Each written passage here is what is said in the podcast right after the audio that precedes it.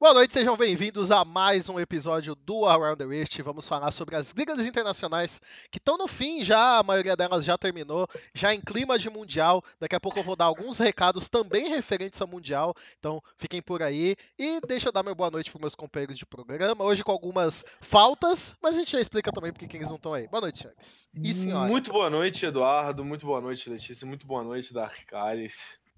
É, hoje vamos falar sobre os jogos mais importantes do cenário mundial, final da LPL, final do da LEC, final do CBLOL e, é claro, o regional do NA, que é o mais importante de todos. Esse é o mais importante. Qual é? Tô de volta. Semana passada eu estava eu estava Dormindo! preparando meu fuso horário, eu estava preparando meu fuso horário para assistir a, a, LPL, né? Aí eu, eu deitei duas horas antes do programa e acordei três horas da manhã. Então tá explicada a minha ausência, mas estamos aí e vamos falar de joguinho. Acontece, mano. Acontece, acontece. Boa noite, gente. Hoje estou aqui, ó, prontinha para cantar para você, mandar aquele tema do mundial. Mas é isso, voltei, tô de volta também de, um, de umas mini férias aí do programa. E voltando com as lives também, em breve. Faz um beatbox aí, Letícia. Não sei, pô. Eu sei, demais. Eu sei no máximo cantar K-pop, sabe? Okay, okay. Beatbox é aquilo que aquela menina faz no, no negócio que tem atrás de cigarro, né? Hã? Vocês nunca viram isso, mano? Não. Não. Puta, mano. Menina, beatbox, cigarro. Vou mandar o teminha do Mundial aqui, quando eu souber. Eu mando. Tá, enquanto o Beru foi procurando um vídeo que eu não tenho tá ideia. Aí, já tá no chat da TR, velho. É, Pelo depois... de Depois eu vejo, eu não vou ver isso. Alguns recados rápidos antes do programa começar. Esse programa estará disponível no YouTube assim que ele terminar. Então vocês podem acessar youtube.com. Parem de dar risada, tô tentando dar os recados aqui, caralho. Essa imagem é muito boa. Continua, Dudu. Continua, continua. Não, agora eu quero ver essa.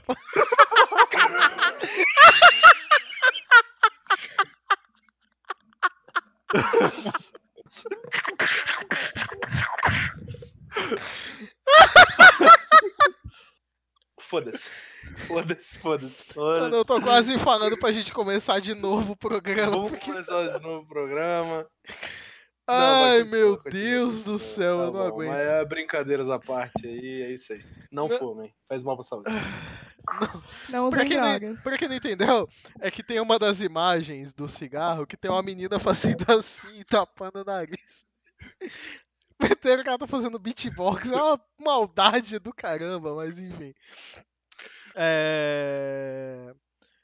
Então, vamos lá. Recados do programa. Assim que ele terminar, ele estará disponível no YouTube, então acessem youtube.com.br uhum. Around the Rift para que vocês possam acompanhar não somente esse, mas todos os episódios do ATR. Também já estamos disponível no Spotify e em diversas plataformas. A novidade, caso vocês ainda não saibam, é que também estamos disponível no Deezer. Então vocês também podem começar a acompanhar os podcasts do ATR pelo Deezer. Então a gente já está aí disponível também, uma plataforma que vocês pediram. Eu correr atrás e a gente conseguiu estar tá lá também.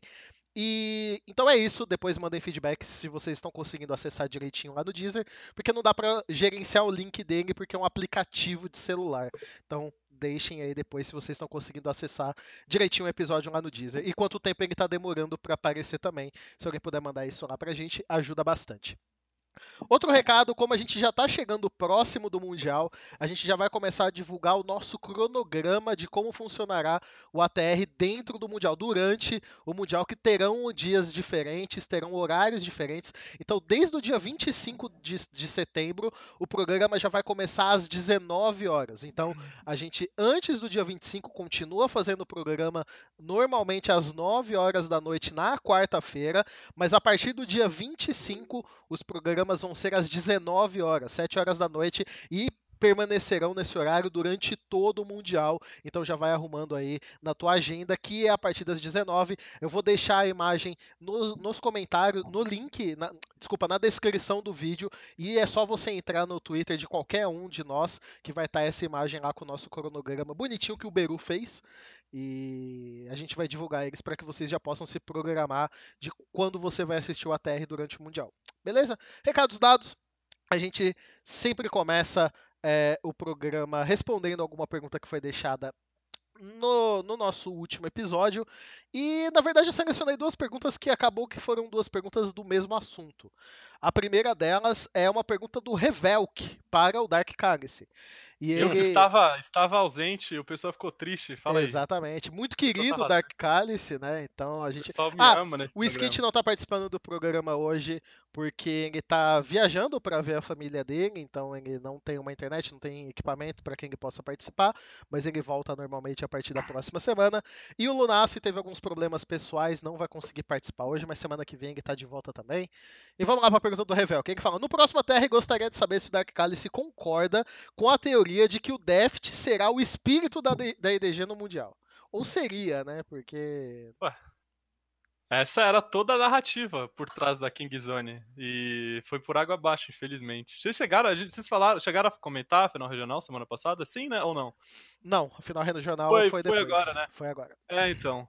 Era, era muito, era muito a EDG no Mundial, então imagine minha tristeza quando eles nos classificaram. Muito triste. Pois é, e a pergunta do Bruno Andrade Silva, mais conhecido como Brunão. Ele mandou aqui, Dudu, no próximo programa quero que você fale o quanto o Deft é enorme e se classificou para o Mundial. Estou mandando este comentário antes da MD5 contra a Dawn. Então a gente vê aí que, na verdade, o motivo do Deft não ter se classificado foi exatamente o Brunão, então eu deixei esse espaço no programa para que a gente possa ofendê-lo. Brunão, Vacilou, cara. Vacilou, Bruno. Você anda vacilando muito comigo, Brunão. Tá complicado. sei que você, você, você escuta o TR depois. Tô de olho, hein, cara. Eu tô de boa com o Brunão, velho. Brunão. Brunão. Ele erra, mas. Ele erra consciente, sabendo que tá errando. Brunão apostou na G2, né? Na semana passada e agora, então eu não posso defender ele, ele tem boca sagrada aí. Não. Ah, tem. Peraí, peraí, peraí, Lê. Hum. Na verdade, você tem que ah. entender que às vezes é quem ainda não tá com o poder de zica dele tão aprimorado. Porque uhum. a G2 estava dominando a LEC. Aí ele apostou na G2, a G2 quase perdeu. Os então, caras deram uma tremidinha. É, então você tem que ver que, na verdade, talvez o poder de zica dele ainda tá se desenvolvendo, entendeu? Pode ser um risco pro futuro. Ah, não, mas eu, eu, eu boto fé que o Bruno não tem boas intenções. Boto fé. Mas sim, mas sim, é um crime o Deft não ter se é, classificado é, foi... pro Mundial. Foi realmente é o melhor AD Carry. É o melhor AD Carry da LSTK e é isso aí. Mas eu acho questionável a parte dele ser, ter boas intenções. O TED é bom, mas não é tão bom É assim. Não, mas sendo sério, a lane phase do Deft é muito melhor que a lane phase do TED, e depois o TED faz as coisas do TED, e o Deft faz as coisas do Deft, é isso. Olha essa análise que precisa, não, sério. Muito boa, muito boa, realmente. Interessante. É se você por... twittar isso, se você. Eu irrito com esse tweet. Ah, é por isso Sim. que a TR vai crescendo aí cada vez mais e a gente já tá aí na Broadway. Deixa. Hã? Tomo? Não, eu. Falta estar na final do CBLOL, né? Triste. Também gostaria. É... Deixa eu abrir aqui porque eu tenho que marcar o horáriozinho aqui. A Lê ficou com a câmera travada numa posição muito boa. Eu, eu vou deixar um pouquinho. É... Vamos começar a falar então da LCS, falar da verdade do regional da, da LCS, que, enfim, uh, a Clutch conseguiu escalar inteiramente esse esse Gauntlet. A gente tinha falado na semana passada, né? Da. Eita! Opa! Alô? Você caiu? A Letícia caiu. caiu Eu aí? caí. Machucou? Desculpe. é, não, mas ah, sei lá sem problema. Rune, Rune está no Mundial pela terceira região diferente. Isso é um pecado, isso é um pecado. Ele e Flame, os dois isso maiores é um top lanes que a Coreia já. já o maior já... jogador, o maior isso jogador é um do, já existente na face da Terra. Claramente o Rune é incrível. Todos aqui odeiam o Rune, menos eu, eu amo o Rune. O cara é incrível. Eu odeio ele, ele é incrível, é fofo. Então, aí, ó, então tá eu e a Letícia aí. O Rune é fofo, o Rune é eu é incrível. Eu, eu não eu defendo ele, inclusive. Todo ele pode, ele pode, ele, ele pode pegar um Lucian de aéreo num, num match game, num, na partida mais importante do ano dele? Pode, ele perde por causa disso, perde, mas ele tá achando que tá fazendo certo, e isso que importa. Então eu, eu gosto muito do Rune. Teve o Cordição e o Damonte pra carregar ele, o Lira também jogou bem, então vamos ter Rune É. mais uma vez no Mundial. O que eu não fico tão triste pelo fato do Rune estar lá de novo, apesar das brincadeiras, é. Acho que é o primeiro jogador aí pro Mundial três vezes em três regiões diferentes. Ele e o Flame, junto com o Adão agora. É tipo legit, Duda. O Flame, o Flame foi um pouquinho antes. Vamos parar de Uma falar do semana. Flame, ex-jogador já. O cara vai jogar o Mundial, cara. Cara já- jogou, o cara tá- jogou regular da LCK, velho. Não fala isso não. Ele que ensinou o Nuguri a jogar League of Legends. Brinca com isso não, cara. Mas enfim, Mas, o, o Damonte e o Cold Sun, acho que são os dois jogadores que, que foram os pilares da, dessa, dessa jornada da, da Clutch, né? Que na verdade, o jogo contra a FlyQuest era bem esperado que eles fossem vencer, né?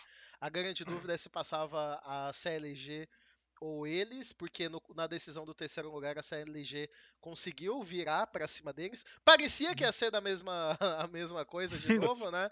Porque a Clutch Parecia. abriu 2 a 0 mais uma vez, tomou o terceiro jogo. E, mas Foi, foi, o- foi, foi o jogo do Lucian, foi o do jogo Lucian do Lúcio, aéreo. sim. E depois teve a decisão contra a TSM. A TSM ainda conseguiu abrir um 2 a 0 mas depois tomou três jogos na sequência, tomou o reverse sweep.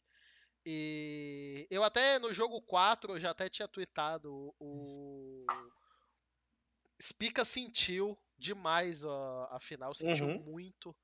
E a partir ali do, quatro, do quarto jogo já dava pra ver que a TSM tava praticamente jogando com um cara a menos. Sim. E não deu pra TSM, apesar de torcer pra essa TSM, já é um time que tá aí há dois anos, um ano e pouco que seja, não conseguindo ter bons resultados. A gente já discutiu aqui algumas vezes o que, que essa TSM precisa melhorar, mas vamos focar na Clutch que conquistou esse Seed 3. O que, que a gente pode esperar dessa Clutch é, para o Mundial? É, é um dos times que a gente tem que analisar porque pode ser uma das equipes que o Flamengo vai enfrentar, né? E considerando o Flamengo, é uma equipe muito forte, né? Seria uma equipe bem difícil do Flamengo enfrentar, né?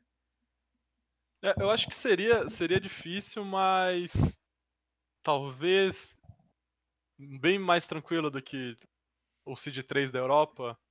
Então, É. E, É que sempre- Euro- e que LCK também. É, é sempre essa, né? Porque a gente sempre fala, pô, o Seed 3 NA não é tão forte, só que os últimos Seed 3 NA sempre foi a Cloud9, e a Cloud9 sempre chegava e ganhava, apesar de ter passado um perrengue, né? No Mundial passado. Foi no Mundial não, no MSI, no Mundial, acho que no Mundial. que Foi a cinco jogos contra a Gambit, então times de play-in podem dar trabalho pro Seed 3 NA. E a Clutch, tipo, os caras estão falando do, do Lira, que o Lira jogou muito bem. A gente falou que o Lira tava jogando bem o regular, o regular todo, o split todo, Sim, ele também sim. jogou muito bem os playoffs. Eu acho que dá, dá pra ganhar, sim. É um dos majors que dá pra ganhar, mas que não é pra ter muita esperança, né? Porque, tipo, eu acho que o topside do. do o topside da, da Clutch vai destruir o Flamengo. Tipo, solo laners e tudo. A bot lane é um caso que eu não sei, porque historicamente o Kotsan não performa bem em, em palco internacional. Só que aí eu não sei se é porque ele tá enfrentando gente muito melhor que ele nos group stages da vida, Uhum. ou se ele só choca em, interna- em palco internacional. Então é difícil, é difícil saber o que, o que esperar da Clutch. Eu não sei muito o que esperar da Clutch. É, mas de qualquer jeito, eu acho que assim, a questão do Cold Sun é. Esse split ele me parece completamente diferente dos outros. Ele me parece um pouco mais consistente ou um pouco mais é, forte do que antes. Eu Uhum. concordo plenamente que ele, ele tilta em mundiais. é, isso eu não vou tirar. Mas eu acho que eu vou discordar da parte do topside. Contra. Colocando contra o Flamengo, por exemplo, sim, o topside do, da Clutch vai ser forte. Mas pegando o topside de outras regiões, eu acho que talvez não. E se tudo continuar da mesma maneira que tá, tá andando. Eu, eu tô fazendo a comparação justamente do Flamengo com a Clutch. Sim, o sim. topside da Clutch é muito mais forte que o topside do Flamengo. Não, mas o topside do Flamengo é o pior to- topside do play-in, se bobear. Tô falando sério, não tô, não tô forçando pra É, papar, não. Eu ainda não. Calma, que tem a Mega lá. Calma. Que é, Não é o cai, não, não dos cai nessa, tem sete anos de profissional. não cai nessa da Mega não, Letícia. Eu caí É, e não sofri, cai, viu? não cai, não cai. E é tipo, eu tô falando uma boa, não é farpado. Tranquilamente, a gente pode ter o pior topside desse play-in, consequentemente do Mundial. Dependendo do grupo, certeza. Caso contrário, talvez não. É, Mas- Escalando, escalando pra, pra main stage, no caso da Clutch, eu também acho que o topside é, é, é inferior. Eu acho que o Lira, o Lira tá num Sim. momento muito bom e que pode ser, tipo, o, o grande trunfo da Clutch nesse Mundial, talvez seja o Lira. Porque ele, mecanicamente, acho que é o melhor jogador que eles têm na, na, na equipe. E ele, tá- como falaram, tá no, no regular muito bom. Ele pode dar, tipo, assegurar que as lanes ficam safe, sabe? Mas é, é muito difícil.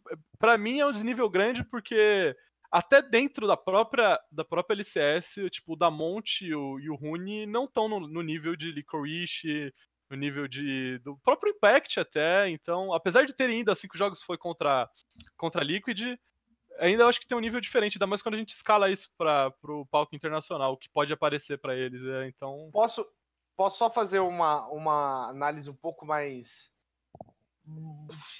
forte sobre Topside? Por que eu, que eu tô falando? Porque vamos pegar.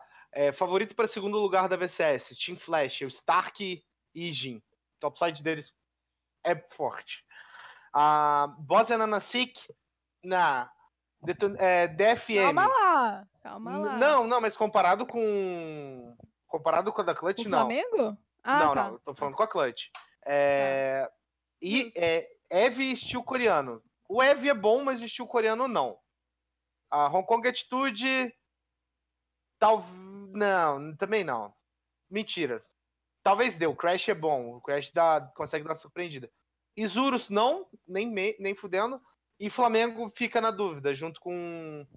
Junto com outras. Então, tipo, é muito complicado principalmente vendo como o Rune tipo, teve altos e baixos durante essa reta final de LCS. É, é- é algo que a gente viu um pouco no, no MSI, principalmente no play-in, a diferença que, um, que tem de top laners. Se a gente pegar o, o, o, o, o que o Ruin fez no play-in, ele destruiu todos os outros caras. Sim. Então, ter um top laner muito bom no play-in é muito diferencial, porque eu acho que é um ponto fraco de todas as regiões emergentes.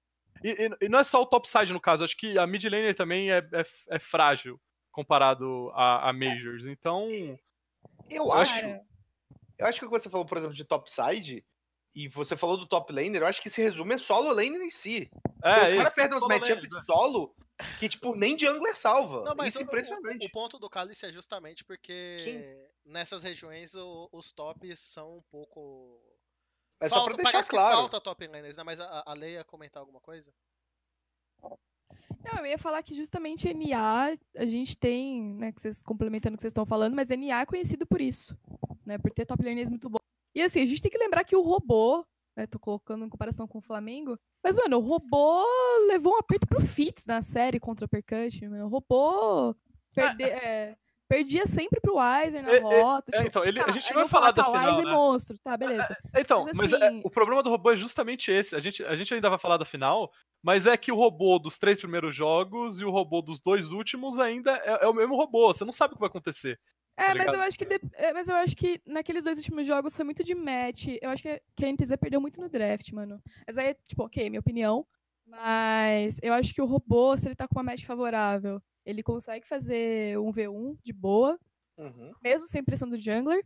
Mas assim, eu ainda acho que ele que ele sofre, né? Tipo, não só mecanicamente, mas no, no, no, tipo, no 1v1, no geral, eu acho que ele sofre 2v2 também. Dependendo do jungler. A gente tá falando de um jungler Sim. que também não é ruim, que tá num momento bom. Então, acho que a gente tem que pensar em todas essas, essas possibilidades. É, e é bom a gente começar, porque assim, eu lembro que principalmente no Late Game Show, é, quando o N participou, né, que ele comentou que, tudo bem, a Uppercut tomou um 3 a 0 do Flamengo, mas ali já dava pra ver vários problemas que o Flamengo teve de lane assignment. Teve até um pessoal que foi bem, bem Enfático. É, não, não, não era esse o termo que eu queria dizer, mas algumas pessoas até falam, ah, N, cala a boca, o que, que você tá falando? Tomou um 3x0 aí, tá falando. Grosseiro. É, as- algumas pessoas so- foram bem grosseiras, mas na verdade esse Flamengo tem problemas, né? A gente ainda vai comentar Sim. nesse final, mas esse Flamengo tem problemas. Deu pra ver muitos desses problemas na semifinal contra a UP, já na semifinal contra a UP, mesmo sendo um 3 a 0 já deu pra ver alguns desses problemas. E na final contra a NTZ algum- alguns outros apareceram e a gente pôde ver é, do que já dava pra gente ter levantado de de algumas questões de ficar de olho desde essa semifinal.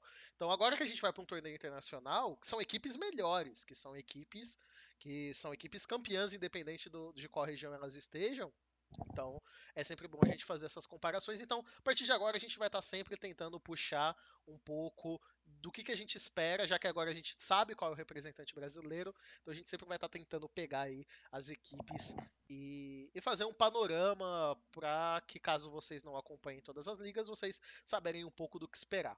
De fato, é que a Clutch cresceu muito. Eu acho que esse é o ponto, se eu não me engano, foi a Lei que falou do quanto a Clutch cresceu. Do... Eles terminaram em quinto lugar, se eu não me engano, na, na fase regular. Era um time que nem estava vindo muito acreditado e até que conseguiu. Botou aperto na Team Liquid, né? Levou a Team Liquid uhum. para um quinto jogo e conseguiu vencer de fato o regional. Mas, de novo, vocês estão falando muito do topside. De... Assim, eu não consigo ser esse fã do Rune, entendeu? Eu não consigo. Acho ele fofo, não consigo. Para mim, não, o que o Lira faz com o Damonte é muito mais problema do que ele faz com o Rune. Não, não, então, quando eu falo topside, eu tô me referindo a não, mid, mid parte sim, de cima. Sim, sim. E, e, mas, mas, mesmo no caso do Rune, eu também não acho que ele é esse jogador, tipo, tão bom assim, tão extraordinário como é o Licorice que a gente próprio citou. Só que pro nível que é o, que, que, sempre mostra o, o, os, os, top laners, principalmente os solo laners, Parâmetro, né? É, é, ainda é muito discrepante, pelo menos, na minha visão, né? Mesmo ele não sendo um, um, cara tão bom. Então imagine quando a gente for querer comparar o Nuguri da vida contra o robô, tá ligado? É tipo, não dá, é surreal, não tem como. É, então. Enfim, temos aí a classificação da, da Clutch. É, quando a gente tiver a definição dos grupos, claro que a gente vai comentar mais sobre isso aqui para vocês. E querem comentar mais alguma coisa sobre a Clutch, sobre Tenor Time? Só isso mesmo. Acho que eles, eles são um time forte, sim. Vamos, eu vamos, gente... vamos. Pode acho terminar. Que o 3, eu, eu acredito piamente que o Seed 3 pode dropar jogo para vários wildcard random. Como até o Papa Smith estava falando, né? Mas sem zoar, eu acho que isso é real. Eu acho que os três times ali, Seed 3, podem dropar jogo, sim. Mas ainda assim são muito fortes. Vamos, vamos copiar o quadro aí de um programa de grande sucesso da televisão. A gente falou dos pontos fortes, então, da Clutch, né? Que é o Rune, o Damonte, o Cold Sun. Pontos fracos. Rune. Os piques, o estranhos do Rune, né? É, o, e o Vulcan também, né? O que, que, vocês acham do Vulcan? Vamos falar um pouco. Bom jogador, Vulcan. bom jogador. Ponto Ele surpreendeu fraco, muito. Acho que mid-game. É, mas esse. Aí que a gente entra nessa. Esse parece ser o ponto fraco de todos os times do NA. Sim. Então... Porque vira o Aran, né? Porque vira o Aran. É, é mas é, é que assim, é, eu acho ainda que eles têm um. Assim, eles não estão no nível de macro ainda da LEC, por exemplo. Ou é, LCK, LPL, mas eles estão ainda, tipo, anos luz da gente. Então, sei lá, eu acho que isso faz diferença. Eu vou falar uma coisa polêmica. O seguinte, você, vocês que acompanham o Mark Z, ele fez a. Ele meteu um bullshit reverso no Peter, que foi exatamente vi, a mesma coisa. Eu vi, eu vi. Ah, o Peter fala: o NA deve ser difícil de treinar, porque do nada os caras vão lá e metem 4, 6 TPs no bot e viram uma porra de uma confusão. Aí na LEC teve a mesma coisa com 9 TP e todo mundo achou bonito. Hum, a Europa é o NA com grife! Não dá pra confiar. O, o, o macro game do melhor time da Europa tá fudido de ruim. Eles vão perder, eles vão perder. Não dá para confiar. O NA vai ganhar porque vai chegar um determinado momento que vai estar tá cinco nego no mid, aí vai estar tá lá a RNG. Não, galera, a gente tem que fazer o lane assignment pro Uzi farmar. Aí os caras vão estar tá lá puxando a T2. Mas não, galera. Não Pegou colocou o Uzi na IG, tá ligado? Não, eu falei. Eu falei, vão chegar lá contra a RNG. Eu falei, IG, foda-se, mesma merda. Vão chegar lá contra o cacete que for. Os caras não vão saber lidar com a Aram, velho. Só isso. Tá, também acho. Se a, a, Riot Games é uma empresa norte-americana, entendeu? Tudo bem que a Tencent tá é chinesa. A Mano, os caras levaram o TFT pro Summoner's Rift. Se tipo... vocês soubessem o que aconteceu no Mundial 2019, vocês ficariam enojados. Se vocês soubessem o que levou Type K Karma Top, vocês ficariam enojados. Mas, de qualquer jeito, eu acho que. Eu acho que, tipo, é muito difícil a gente falar sobre, por exemplo, o mid-game da, da Clutch. É, contra outros times de, de nível mundial. Contra a própria Europa, vamos botar, botar a Europa e Coreia aí, sem chegar perto da China. É, eles não vão ter mid-game. O jogo vai ter simplesmente acabado antes. Mas posso falar uma é coisa? Posso falar uma coisa? A série contra a TSM, a Clutch não mostrou tanta fraqueza no mid-game assim, não. Tudo Mas bem o que problema é que era a TSM. Não, não, é. Concordo. Mas teve momentos que a TSM tinha vantagem do jogo e a Clutch soube muito bem instalar o jogo. E não Uhum. foi necessariamente no aranzão da massa, não. Foi de uma maneira, em tese, muito inteligente, principalmente pelo que o Lira estava fazendo e como eles setaram cada um na sua rota. É um time que tem problemas? Com certeza. É o CD3 do NA, é óbvio que um time desse tem bastante problema. Porra, Mas muito. É, é, eu, eu só quis trazer um pouco também da, dispu- da disputa, da discussão do Vulcan, porque talvez é um jogador menos falado dessa. Ele, ele, Dessa é, ele passa um pouco despercebido, né? Ele passa um Mas pouco ele é bom. É, eu acho que ele- Tranquilo. É, Eu acho que ele é, ele é decente, tipo, ele não é Uhum. nossa, mas, mas ele é bom. Ele, ele, ele junto do Cold Sun é uma bot lane que esse split performou muito bem. Só que o meu, pro- o meu, meu principal problema com a Clutch Game é se esses jogadores vão performar a mesma coisa em palco internacional. Seja porque o nível é diferente ou por, sei lá, só serem uns moleque meio inexperiente mesmo. Eu sei que a gente não gosta dessa palavra, mas, porra, o Damonte começou a jogar ontem, tá ligado? Sim. Então. É a mesma coisa o resto. E, e como eu falei, o Cold Sun nunca aparece bem em palco internacional. Esse é o meu principal problema. Eu acho que todos os times do NA, a Clutch incluso, eles lutam, tem umas, umas lutas muito boas. Eu acho que mid-game é. Mano, depende. Eu acho que o Aran também é muito, é muito meme do que, do que é verdade, assim. É mais meme do que real. Tipo, acontece, mas. É meio, meio distorcido, tá ligado? Mas, cara. É um time que, pra mim, é, é ainda pra sair desse play-in que a gente sempre entra nessa, né? Tipo, ah, será que algum Major esse ano não vai se classificar?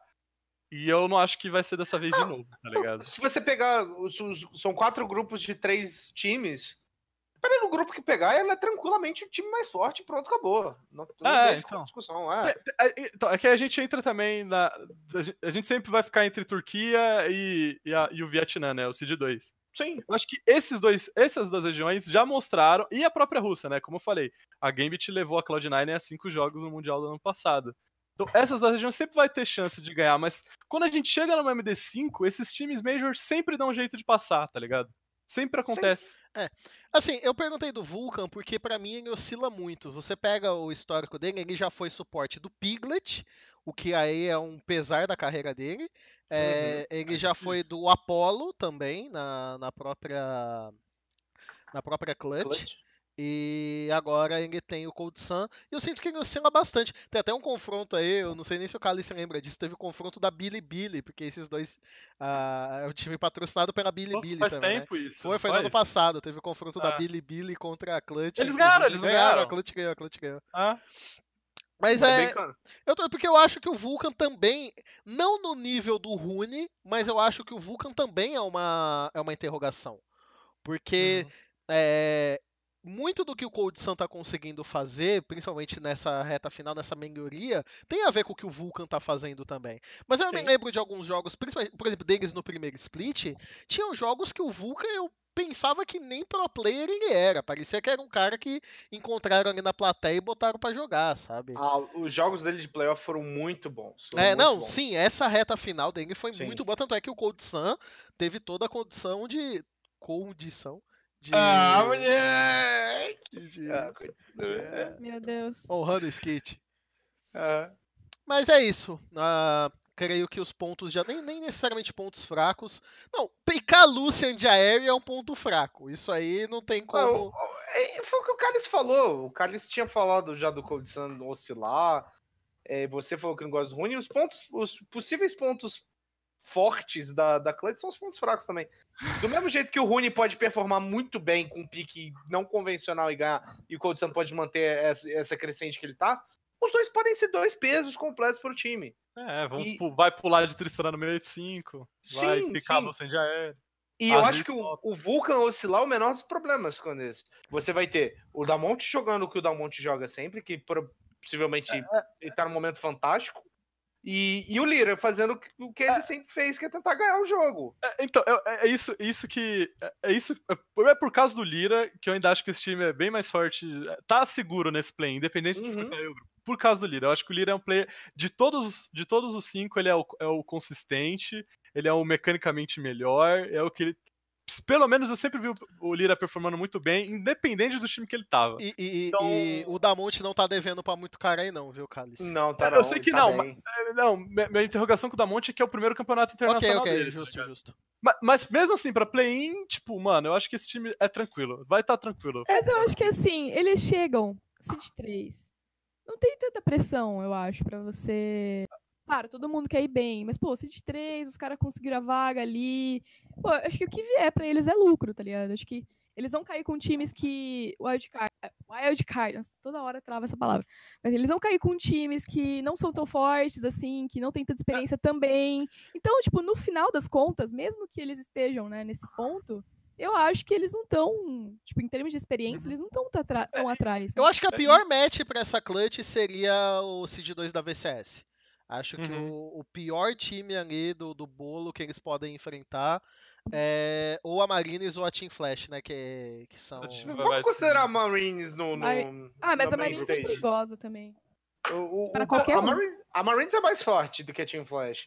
Vamos considerar a Team Flash mesmo? Você vai pegar o Lyra contra o Jin. É um matchup que já, já aí já foge a clutch. Eu, eu, eu- Já- o- já até o. GSTV comentou, né, que a Clutch perde tranquilamente pra Team Flash e pra Royal Youth também. É, A Royal Youth eu tenho minhas dúvidas, porque a Eu Royal acho que Youth eles também, dropam game, sim. Eu acho que se bobear, eles dropam É. game, sim. mas da, da, da, da Team Flash ali, que é bem provável que seja esse Seed 2, eu acho que a Clutch pode ter um problema sim, viu? Ah, eu Não. tenho uma pergunta pro Cálice. É... Cálice, o que, que você acha de junglers mais agressivos, tipo Nidali, Kha'Zix aparecendo no Mundial? Tô esperando, né? Porque você acha que eles aparecem? Porque se eles aparecerem, eu acho que é um caminho pro Lira. Porque Então, o Lira é muito bom nesses bonecos. a, a Riot tá, ner- tá nerfando, tá bufando o Lessin já faz alguns patches. É, o Cus mostrou uma lida ali na, na final regional muito boa. Uhum. E já tem a Elise. A Elise já voltou. A Elise é muito meta que se encaixa. Então, sim, o Lira é. Esses caras. O, Tipo, o boneco mais famoso Lira acho que é o Rengar dele. Tem boneco mais agressivo que Rengar, tá ligado? Então, a Nidali dele era brutal, Então, brutal. É, é, e- mas também aí, se a gente for comparar com a VCS, também é tipo do Idin, do Levi, então, então. Como eu falei, eu acho que contra o time turco e quem vier do Vietnã, a Clutch tem problema, pode ter problemas. Mas contra o resto eu não consigo ver eles tendo problemas, entendeu? Faz sentido. E, e que nem eu falei, ainda questiono sobre o time, o time turco, porque Uhum. essa Royal, apesar da final ali ter sido bem, bem disputada, bem legal, ao longo do split deu pra ver muita falha. Tudo bem que é, ficar pegando erro de, de temporada regular às vezes não, não é o Uhum. correto, né? Mas é, de fato, a, eu acho que são as duas equipes que podem sim botar em xeque uma eventual classificação da Clutch pra pra fase de grupos. E, e só pra, só né, finalizar um pouco da Clutch, em entrevista o Rune e o Lira já falaram que, tipo, estão bem focados em chegar no grupo, no grupo stage e até passar, tá ligado? Não estão com, com humildade nenhuma, ou sei lá, tão humildade, mas estão, tipo, confiantes mesmo. Que eles querem, querem, querem entrar pra fazer o que o Cid 3 DNA fez nos últimos anos. Só que eles não são a Cloud9, tá ligado? Então, não sei se é pra ter uma expectativa alta pra eles, se não é. Eu sei que eu, eu acho que pelo menos o play-in tá seguro, tá ligado? É bom não ser a Cloud9. É bom, é, É bom. bom, é bom não ser a É Cloud9. bom, é bom. É, é bom. é outra coisa, é, historicamente, esses times mais. não frágeis, mas sei lá, né? É bom eles começarem, sabe, no play-in. Tipo, como foi aquela G2 ano passado, a própria Cloud9 que já, já, já entra no main stage com, com game, sabe? Pra eles é ótimo. Então pra eles Exato. acho que vai ser muito bom. Vai ser muito bom. Fora o tempo de screen que eles vão ter a mais também. É, eu acho que ele só tem a ganhar. Falando a real Uhum. mesmo. Tem a É, ganhar. Eu só acho que não somente a Clutch, mas todas as equipes do NA, pra gente fechar o NA no programa de hoje, eu sempre pensei que a gente vai falar pouco do NA e a gente fica 20 minutos falando dessa porra. Não é muito. É, Me chama NA, cara. Eu acho que todas as equipes do NA, como um conjunto, precisam se.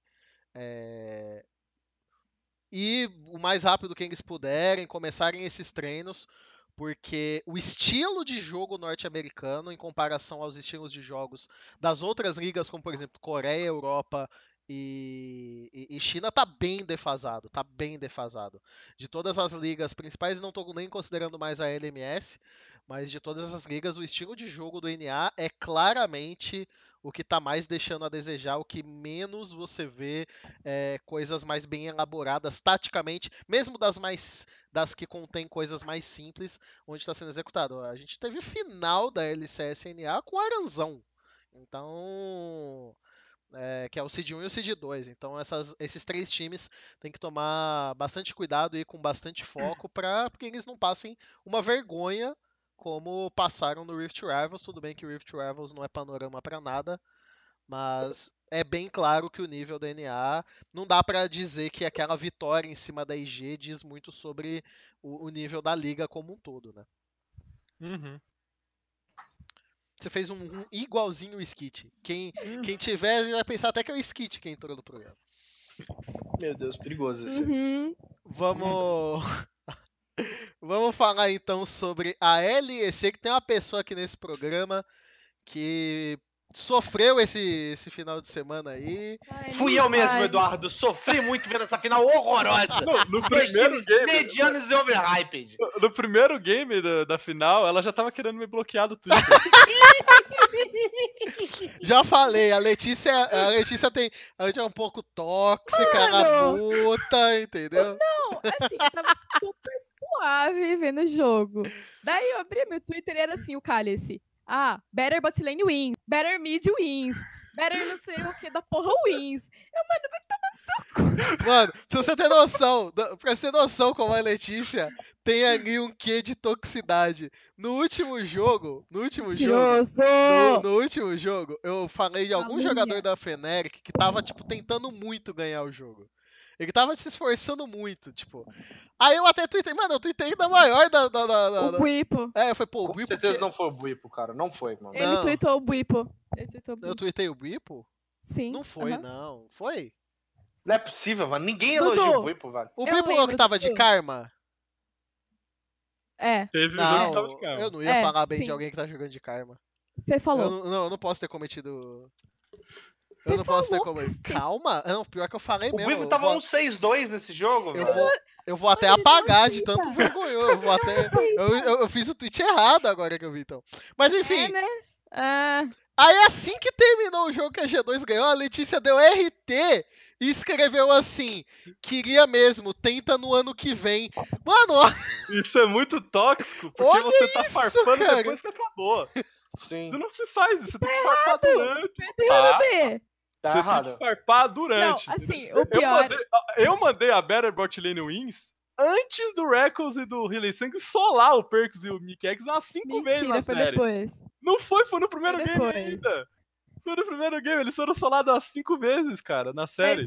Mas, mas assim, eu- o pior é que eu adoro o Buipo, mano. Eu adoro ele, ele é incrível, eu amo aquele homem. E eu tive que xingar ele. Incrivelmente ruim ele. Aí, olha a toxicidade, você tá xingando quem você gosta. Viu? Não faz sentido. É o que eu faço com o Alexandre também. Ah, não, mas isso ele merece. É, ele merece às vezes. Vai ser uma final legal. É, A gente vai pular Fnatic e Schalke, né? Ou é, não? cheguei. Não, não, não tem. Foi, Ah, foi, foi um Mandando no chat. cara. Ah, o Reckless chorou. Chorou de. Mano, só Ele tem. chora todo. Ele chora toda vez, cara. Eu choro em final de CBLOL, o Reckless vai chorar em algum jogo, velho. Não existe outra opção, velho. Não Mano, existe. Eu lembro que em 2016, 2015, eu postava a foto do Reckless chorando, porque eu nunca gostei do Reckless.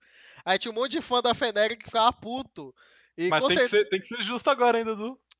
O quê? Tem que postar de novo, tem que postar de novo. Tem que Não, postar de o menino, novo. O menino tá clicando. Ele tá Hum. clicando. Não, todo jogador clica. Eles não tem. Tá. Tá bom, Dudu, tá bom. É, Tirando o Kerp que os passavam Não, não. no track bom. De Tá novo, bom. a- é que assim. Dudu tem um ponto. Não, não, é que assim, a minha crítica do Reckless era a mesma cli- a, a crítica que eu tinha quanto ao Reckless É era a mesma crítica que eu tinha quanto ao Uzi, que eram jogadores que, que queriam fazer tudo sozinho.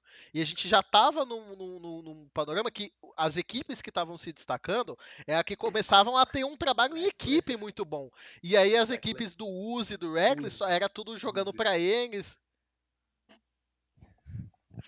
Então, Porque assim, lá pra 2015, 2000, esses jogadores eram muito hypados. Todo mundo, né? Uzi, Reckless, que não sei o que. Eu nunca fui muito fã deles justamente por conta da, da- do modo que eles ficavam tão fortes no jogo, né? Tudo O bem, Reckless eles ficavam. época foi- Eles foi- ficavam foi 12 bonito. barra 2 nos jogos, matava todo mundo, pegava triple, quadra, penta toda hora? Claro, mas eu não gostava do que o time tinha que fazer para que isso acontecesse. Então era por isso que eu nunca, nunca fui muito fã. Ambos Mas mudaram hoje, bastante. Não, Hoje Uzi- ele joga de karma, Dudu. o- o- os, ambos mudaram. Tem, nos dois anos pra Garen! cá, Garen, eles mudaram completamente céu. essa mentalidade. Mas continuou chorando, né? Infelizmente aí não É. teve jeito. É que tem Tem que motivo, chorar, né? é um homem Pelo menos ele é bonito, então ele pode chorar. Tá certo, ele o é homem não tem que ter vergonha de chorar, Nossa. não. O homem chora. Isso aí. Pelo- Eu Ele só pode vendo chorar porque ele é bonito. Fudeu, fudeu pra gente. então. Não, eu falei que pelo menos ele é bonito. Ou seja, ele não sofre tanto na vida. Ele só perdeu um joguinho lá, mas ele continua sendo bonito. Ah, se eu fosse a da Carrie da Feneric e tivesse o Buipo no top, eu sofreria do- pra caralho na vida. É que o, Bi, o Buip é o, é o robô com grife, né? Aparentemente. Até mesmo porque ele é metade brasileiro. Aí, ó. Exatamente. É. O robô é metade robô, então. Uma máquina. Um Nossa, monstro imparável. Mas- Mas foi, mas foi horrível a série do Buipo. Porque, tipo. Não, não, Você o joguinho de que ele- Jax dele foi bom. não, vai. não, mas você via que ele tava tentando. Ele tava, Mas tipo o assim. O Jax dele ficou grande ele porque morria G2 só fez hora, cagada. velho. Morria toda hora, coitado, velho. Não vem É não, fanboy. Não vem não. Ah, não vem dar de fangirl aqui não. É, Que- Eu não tô não, sendo fangirl, eu estudei a série. Falou, não. obrigado. É sempre, Mas, o, é, é é, sempre o Buipo que teve sorte. É, Ele- não, Não, ali foi muito- não tem foi- quando faz voz de review, não. Foi muito, foi muito mérito da Fenerica aqueles jogos. Nunca foi sorte, sempre foi Deus. Mano, eles mandaram o Under for no reason pro bot pra nada. E você me fala que o Jax ficou forte ele ficou sozinho? Ele já Ele tinha, farmou, ele já tá... Letícia, Letícia, Letícia, você não entendeu Ah, não. porque o Under foi pro bot? É porque Todo o que é óbvio aqui- pra eles não é óbvio pra você. Todo mundo aqui vai ver VOD review hoje, ó. Vai fazer VOD review Eu hoje. não, não assisto nem VOD review, não assisto nem jogo ao vivo, pelo amor de Deus. Assisti esse final de semana de costas. Pronto, não, não foi, não. A gente fez muita cagada de jogo. Muita cagada, cagada macro. Deixaram o Jax pegar, tipo, duas barricadas com o Under, tipo, indo pro bot, ficou muito atrás em CS, mano. Fudeu o jogo da G2, fudeu.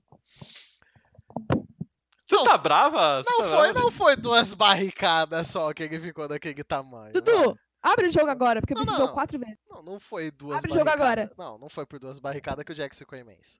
Uh-uh. Ele ficou 20 CS à frente, e na hora que o Under voltou pra rota, ele perdeu 4 waves. Ele ficou 20 CS na frente. Tá, vamos falar da série como um todo então. É... E eu estou pistola, porque eu falo uma coisa, as pessoas não dão valor. Não, mas não é que não dá o valor. É, eu, eu acho que foi muito mais mérito da Feneric que o desmérito da G2. Até porque a G2 vive fazendo isso, vive mandando Não. o Under pro bot e nunca Se- tinha sido punida, entendeu? Aí tinha um Jax que punia isso. Que inclusive, Dudu, isso que você falou agora Se, se eles não, se eles não draftam o Jax, o Jax não tá na partida, ele não farma. É. Não, eu ó. entendo o seu ponto. Mas nesse jogo, eu não achei que foi isso. O, o Como Dudu, não foi o TF? Como não foi o TF? Ou foi Oi? o TF? O TF foi agora, ou não, Não, foi? mano, não foi só o TF. Esse era o meu ponto, entendeu? O meu ponto que, assim, não é. Eu nunca acho que o problema é um pique. Eu acho que a G2 não sabia lidar com o TF. Se eles soubessem, poderia ter sido diferente. Mano, se eles não sabem lidar com o TF, o problema é o TF. Mas você bane era o TF. Tudo bem, mas aí você Não, mas bane o TF. só, aquele jogo foi todo draftado pra, tipo, responder G2 em todas as rotas. O TF era, um, era um- uma ferramenta pra isso. Tá, mas eles não jogaram mais contra. Eles não deixaram o TF nunca mais, porque eles viram que eles não têm resposta pro TF. Sim. Porque é um dos problemas da G2 que eu cheguei a comentar. Como você responde a G2 quando joga em high tempo, você pega semi-global e global. Se eles estão rotando mais rápido que você, você usa um ult do TF e dá match no 2v2 no 3v3 que for rolar. Mas você tinha é, um time perfeito, um time mundo ideal, usaria essa, tipo, lutaria na janela de ult do TF. Eles não conseguiram fazer isso. Tá, porque não é fácil, tá ligado? Mas um time Até porque foda chega um conseguiria. tempo. Até porque Mas chega. você tá, Na você verdade, tá tratando- ideal. Na, na verdade, o ideal de você jogar foda. com, Na verdade, o ideal de você jogar contra um TF é você destruir ele o máximo que você puder Também. no começo. E eles estavam insistindo Não, em colocar na match lá. de Akali. Calma lá, eu não estou falando que a G2 não tem problemas, que a G2 é um time perfeito. Gente, não é. Eu não acho que a G2 ganha o Mundial esse ano. Eu não acho que a G2 vai passar de vários times esse- ano. A zica reversa aí. Ó, a zica reversa. Zica reversa. Eu conheço essa. No Parabéns, G2. entanto, no entanto, eu fui estudar fui ver o que aconteceu esses jogos, porque é, é parte do meu trabalho. E assim, eu vejo alguns pontos. Eu, eu entendo alguns problemas, eu acho que o TF foi um problema, mas não só. Eu acho que a G2 poderia ter uma resposta para o TF. Não conseguiu, porque tava, sei lá, podia ter banido também. Mas eu acho que o Como problema baniu, não foi. caso. Como baniu, mas eu acho que o problema não foi só ele. Eu acho que isso poderia ter sido treinado. Se eles quisessem, eles poderiam ter uma resposta. Eles não querem ter. É isso. É, eu acho que tem uma coisa muito complicada no pique do TF que foi o que falaram. É, você vai ter que colocar.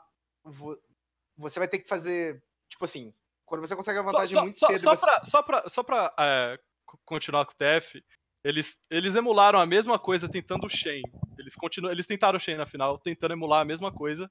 Sim. E acho que até, que até funcionou em alguns dos jogos. Funcionou, e depois acho funcionou. que foi no jogo 1 ou 2, não lembro quando que teve Shen.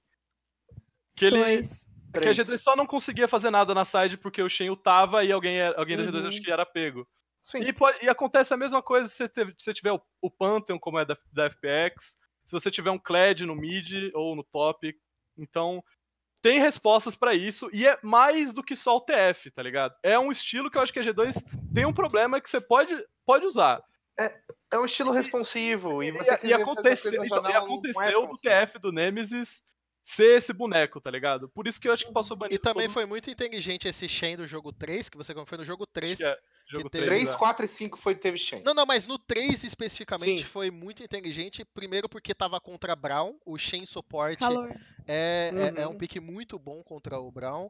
E tinha toda Uhum. essa questão deles abusarem dessa questão glo- global. O Broxa tava conseguindo é, se deslocar muito bem no- ne- nesse jogo para fazer aquilo que eles conseguiram fazer naquela série anterior, que era realmente punir os, o- os momentos que a G2 se junta para fazer coisa pelo mapa, porque a G2 é muito boa exatamente nisso, essa é a principal característica da G2, o quão bem eles se unem para fazer as coisas pelo mapa. E a Fnatic entendeu isso e trouxe algumas escolhas, além do TF. O que me surpreendeu nessa final é que eu achei que o TF era a única carta na manga. Piadinha aí. Mas deu pra ver que pra essa última série eles conseguiram também trazer isso sem precisar do TF, imaginando como todo mundo que a G2 iria manter o ban no, TF. E foi Se o que eu gente- ia falar no início, Dudu. Mas assim, é, eu não acho que. eu- Ó, o que, eu, o que, que eu penso sobre isso? Assistindo não só a da semana passada como essa de agora. Eu acho que a G2 errou muito em coisas que ele não errava. Então, por exemplo, teve essa jogada aí em específico que o Jax estava no top e eles estavam armando uma jogada, tipo, provavelmente um dive, porque eles mandaram um Under de Kled pro bot. E chegou lá, tipo, a impressão que deu é que a Fnatic obviamente, o Kled não apareceu no top, eles imaginaram. E assim, eles devem ter previsto também que o Kled estava com TP, então eles imaginaram que eles estavam fazendo isso. O que aconteceu? Eles não conseguiram fazer o dive, que eles estavam planejando, e o Kled perdeu muito tempo indo a pé, porque ele não queria usar o TP, pro top. Nisso o Jax estava levando, tipo, a segunda barricada da torre, e já estava muito na frente em CS.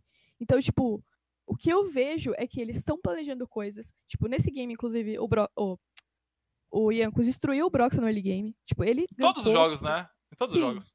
Mas esse, nesse jogo em específico, tipo, o Yankos estava com muita vantagem em tempo. Muita vantagem. E aí o que aconteceu? Eles foram perdendo ao, num ponto em que eles tentavam alguma coisa e a Fnatic punia, a Fnatic estava pronta para responder. Então, eu acho que, tá, teve o mérito da Fnatic, mas também teve muito erro da G2 em não conseguir executar o que eles precisavam executar. E errar muito, especialmente, assim, em coisas que eles não estavam errando antes. Tipo, 2v2, mano, Perks, quanto que o Perks e o Mickey dropavam tanto 2v2 assim? Eu, sinceramente, na fase de, de, de pontos, eu não vi isso acontecer. Mesmo com o Fnatic, eles estavam dando pau na Fnatic.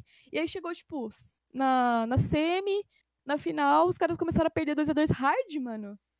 Tipo, o Mickey, considerado o su- melhor suporte, todo mundo tava vendo pro view, começou a falar que ele tava caindo muito, errando tudo. E eu nunca vi ele errar tanto, de fato. Então eu acho que a Fnatic realmente conseguiu ler a G2. Eles fizeram essa leitura, essa leitura, eles tiveram a evolução, mas eu ainda assim acho que a G2.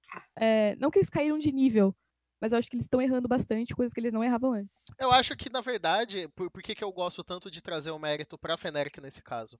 Eu acho que existe aquilo que a gente fala, o Cálice gosta muito de falar nisso, né? Sobre o que são erros forçados ou não.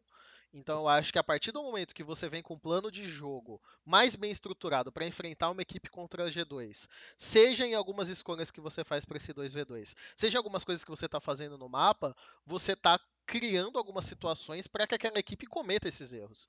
Então, assim, é, falar sobre erros não forçados às vezes é muito delicado, porque, por exemplo, na opinião do Cálice, é, por exemplo, vou só fazer uma analogia. Durante o CBLOL, a Kabum não teve erros forçados. E, na minha opinião, não era necessariamente assim.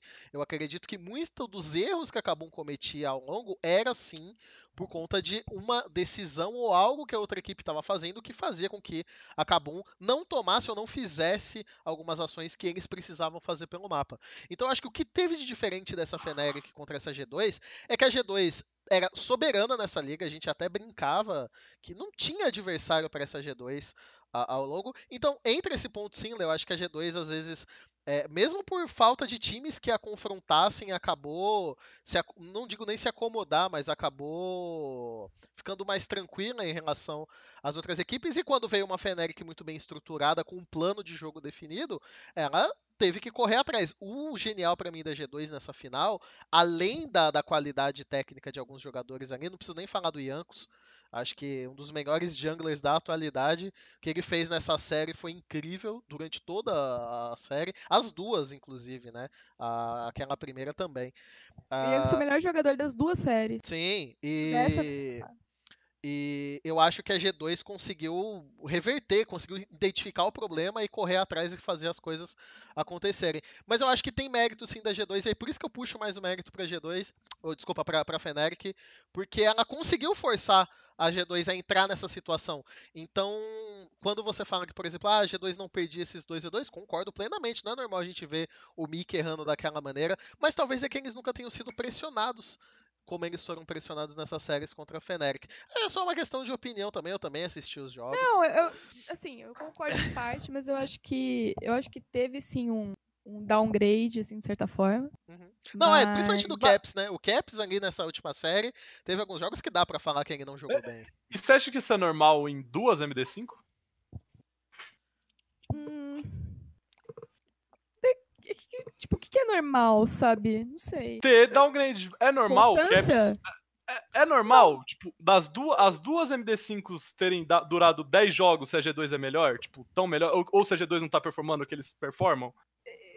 É que assim, veja bem, se você considerar a fase de POM e a, a semifinal, você vai ver que, tipo, teve um grande espaço de tempo da G2 não jogando e só assistindo os adversários e a escalada, né, que é o modelo da, da LEC.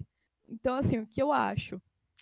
Eu acho que, não que isso justifique, né, você ficar muito tempo sem jogar, acho que tem algumas coisas que envolvem isso, mas eu não esperava a performance do Caps, tipo, dele não aparecer tanto.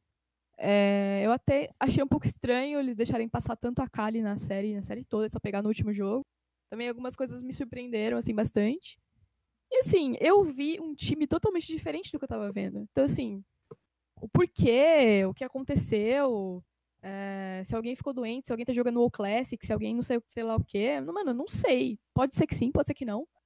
E eu não vou, tipo, justificar com base em algo que eu, tipo, que eu não sei. Mas. Qual que é o meme do WoW? Eu acho que, que... que todos os jogadores estavam jogando o Classic porque não tinha screen. Ah, da G2. Sim, eles falaram ah, tá, isso. Tá. Ah, eu, não, eu, eu tinha visto tavam, o meme. Estavam level o quê? 55? Qual que era o level do mundo? É difícil falou... pegar esse level, eu não jogo É, pra caralho. É, é bastante. Pra caralho. Entendi. É, o Mick falou numa entrevista que eles não estavam com screen, então o time inteiro resolveu jogar o Classic, tipo, na semana da semifinal. E eu não vou usar isso pra justificar nada, porque assim. É, sei lá, acho que não, não tem nada a ver, mas mas é ruim, é ruim ficar assim, sem me preocupa, é, me preocupa. É Caps cair performance, uh, bot lane cair performance. Mas assim, vamos ver. Vamos ver que tem chão. E eu, eu acho que a Fnatic foi o time que mais evoluiu esse split, com certeza. Eu acho que tem Sim. muito mérito deles de, de ter essa leitura, de ter um draft bom.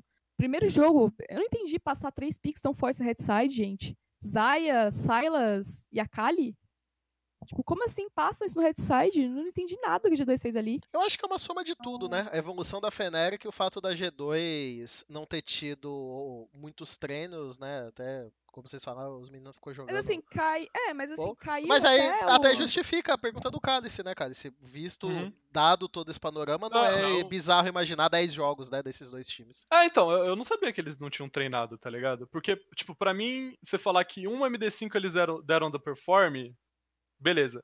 Mas quando são duas MD5 que vai a 10 jogos, eu já não acho que que foi tipo um problema do dia, sabe? Eu acho que é um problema e que tipo a Fnatic de fato evoluiu muito e que talvez aquela G2 que a gente tava vendo no regular era muito era muito tipo a IG jogando regular ou algo assim, sabe? Que a gente sempre fala, a gente falava, né, no primeiro split, essa IG que tá jogando regular não é a mesma IG que jogou os playoffs. E tem muito disso, de o time que tá, tá indo pros playoffs jogar diferente. Quando a gente chegar na LPL, eu vou, eu vou justamente comentar isso da, da FPX. A diferença é que foi pra melhor, no caso da G2 foi pra pior.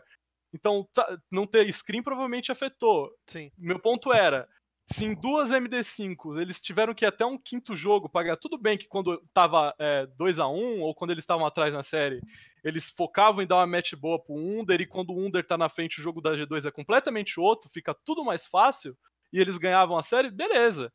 Mas a- até chegar a esse ponto, a gente sabe que esse é, um é- é o conforto deles. Se tá saindo fora do controle, pelo menos nessas duas, nessas duas MD5 contra a Fnatic, foi o Under, foi jogando por um Under, Rankos dando atenção pra ele, o draft dando uma- um foco na match dele, foi o que meio que resolveu as coisas pra G2 contra a Fnatic.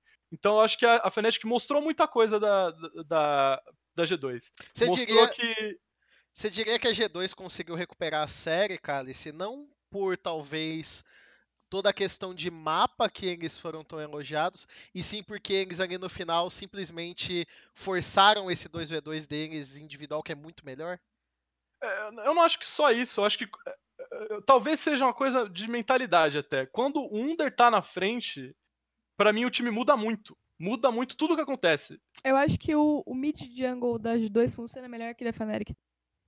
Eu também, isso eu também concordo. Principalmente por causa do Uhum. Yankos. Eu acho que o Yankos, como a gente falou, o Yankos, pra, pra mim hoje, vendo essa final, eu acho que ele é o melhor jungler do mundo. Se eu for fazer aquele, aquele, aqueles top 10, top 5, não sei o que, ele provavelmente estaria, estaria em primeiro lugar na, na posição. Eu acho que o Yankos, juntamente com o Under, principalmente o Yankos. O Yankos, até nas partidas que a G2 perdeu, fez, fez coisas incríveis. E quando apertou, ele, o Under, a G2 jogando pro Under, dando a vantagem pro Under, o Under indo bem, o Caps voltou pra série, tá ligado? Então acho que faz muita. Eu acho que, que a gente tá, até chegou a, a discutir isso antes do programa. De que ah, a, G, a Letícia falou que a G2 não tinha mostrado tudo e tal, tipo, de gama estratégica ou de picks, e que no quinto jogo ele vai pro conforto. E o conforto da G2 é jogar pro Under. É tipo o conforto da IG ser jogar pro Deixai, sabe? Sim. Então a gente conhece isso. E, e como eu falei, a- todo aquele lance de responder tempo com, com semi-global é outra coisa que eu não tinha reparado na fase regular e que é um ponto pra se defender da G2 e que pra mim o Shen é genial, o TF é genial, o Kled é genial, o Pantheon vai ser genial. Eu quero ver como a G2 lida com isso. Então, pra mim foi uma série que mostrou muito. Quando terminou a série eu cheguei a twittar. Pra mim, o meu hype pra G2 pro, pro Mundial diminuiu, porque eu não acho que agora. Eu não acho mais que eles são um time tão fantástico assim. Eu acho que o Yankos tá no momento genial e o Under tá no momento genial. Mas eu não sei se o Mikex tá tão bem assim. Eu não sei se. O Perks. Não, o Perks também tá no momento genial. E eu ainda não consigo confiar no Caps por algum motivo dele. Não sei, velho. Toda MD5 que eu vou assistir dele, dois, três jogos ele não aparece. Isso me preocupa muito. Cara, E- as pessoas estão falando. Só, só, pra, só pra terminar, e eu acho que a Fnatic. Eu, eu tô hypadíssimo agora pra Fnatic indo pro Mundial que não tava antes. Então, pra mim, foi uma, foi, foi uma final de, tipo, de diminuir um pouco o que eu tinha de expectativas pra G2 e aumentar muito o que eu tinha de expectativa- expectativas pra Fnatic. E eu acho que isso é bom pra Europa, tipo, no geral, assim. Porque pra mim são dois times concorrentes ao título mundial, sem dúvida. É como se fosse uma LMS que no fim um time batesse na Flash Wolves ou É, tipo isso. a tá Flash ligado? Wolves sangrar, né? Mas É. assim, as pessoas estão falando que a G2 não é tudo isso que vocês falaram. Gente, vocês têm que lembrar, vocês têm que lembrar uma coisa, a G2 ganhou o último MSI. Sim, E sim, assim. É, sim, a G2 é bastante coisa. E não dá pra gente, não dá pra gente falar que não é. Tipo, se a gente falar que não é, a gente tá sendo meio Não, ignorante até, porque assim, Claro, ma- mas é é a mesma a coisa gente tem da que olhar questão. pra realidade, não é tipo, Não, não, é óbvio, tudo que- isso. que nem eu tô Mano, falando. É bastante coisa sim. Claro que é bastante coisa. Que eu tô falando, pra mim, a minha expectativa pra G2 era favoritos ao Mundial, sem dúvida. Primeiro lugar, em cima da SKT. É, pra mim não era. Então, pra mim era. Por isso que eu tô falando que, que essa final me, meio que colocou na realidade no nível deles. É a mesma coisa de a gente, de a gente ir olhar a IG indo pro MSI. Pra mim, a IG era, tipo, muito boa. Era, era o time a ser batido e foi durante a fase regular e caiu. Então, tipo, tudo bem, eles foram campeões do, do MSI, isso é indiscutível. A RNG foi campeã do MSI ano passado. Só que hoje, hoje eu não vejo, eu não vejo. Antes eu tinha uma impressão de que esse time era tipo, mano, não dá para ganhar. E para mim a Fnatic mostrou que dá e por isso que eu É porque eu acredito numa evolução da liga de modo geral. Eu acredito que Também. a Fnatic começou a entender o que a G2 fazia e começou a responder muito bem, porque eles têm jogadores capazes disso, todo, todo mundo ali é uhum. muito bom. Então, só para fechar o assunto, não, não, não, não, não, não, não, não, não, não, não. Não vamos não? fechar assunto, não, porque o Beru quer falar. E eu quero não. saber o que, que o Beru quer falar. Fala, Mas pra fechar, o, pra fechar o assunto, o, o... é. Assim, minha parte, né? Eu acho que a LC, de modo geral, evoluiu todos os times. Principalmente por conta da G2 e dessa força que o EU ganhou pós-MSI.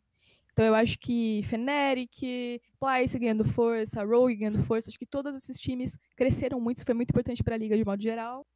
Então, assim, eu fico até feliz de ver que tem alguém batendo na G2, porque ano passado a Fnatic ficou em terceiro, a Origin perdeu, sei lá, 70 minutos de uma ID5 para G2.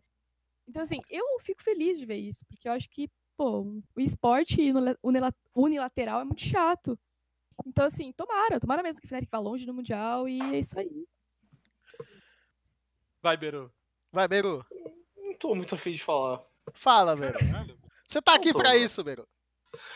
Dudu! Só, só, só, antes do Beru, antes do Beru. O Lecim do Broxa, criminoso. Só pra deixar isso. Criminoso. É mono champion. Mono champion. Não, criminoso, criminoso. Eu fiquei decepcionado com o menino Broxa. Pode, pode, pode seguir aí, Beru. É, Dudu, como você tinha.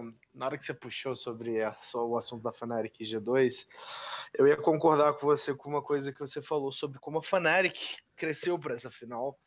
E, e, adicionar que eles cresceram também pra semi, né? Que foi o round 2 da. Round 2, se eu não me engano? Ah, confusão, 3. é, esses joguinhos Sim, aí.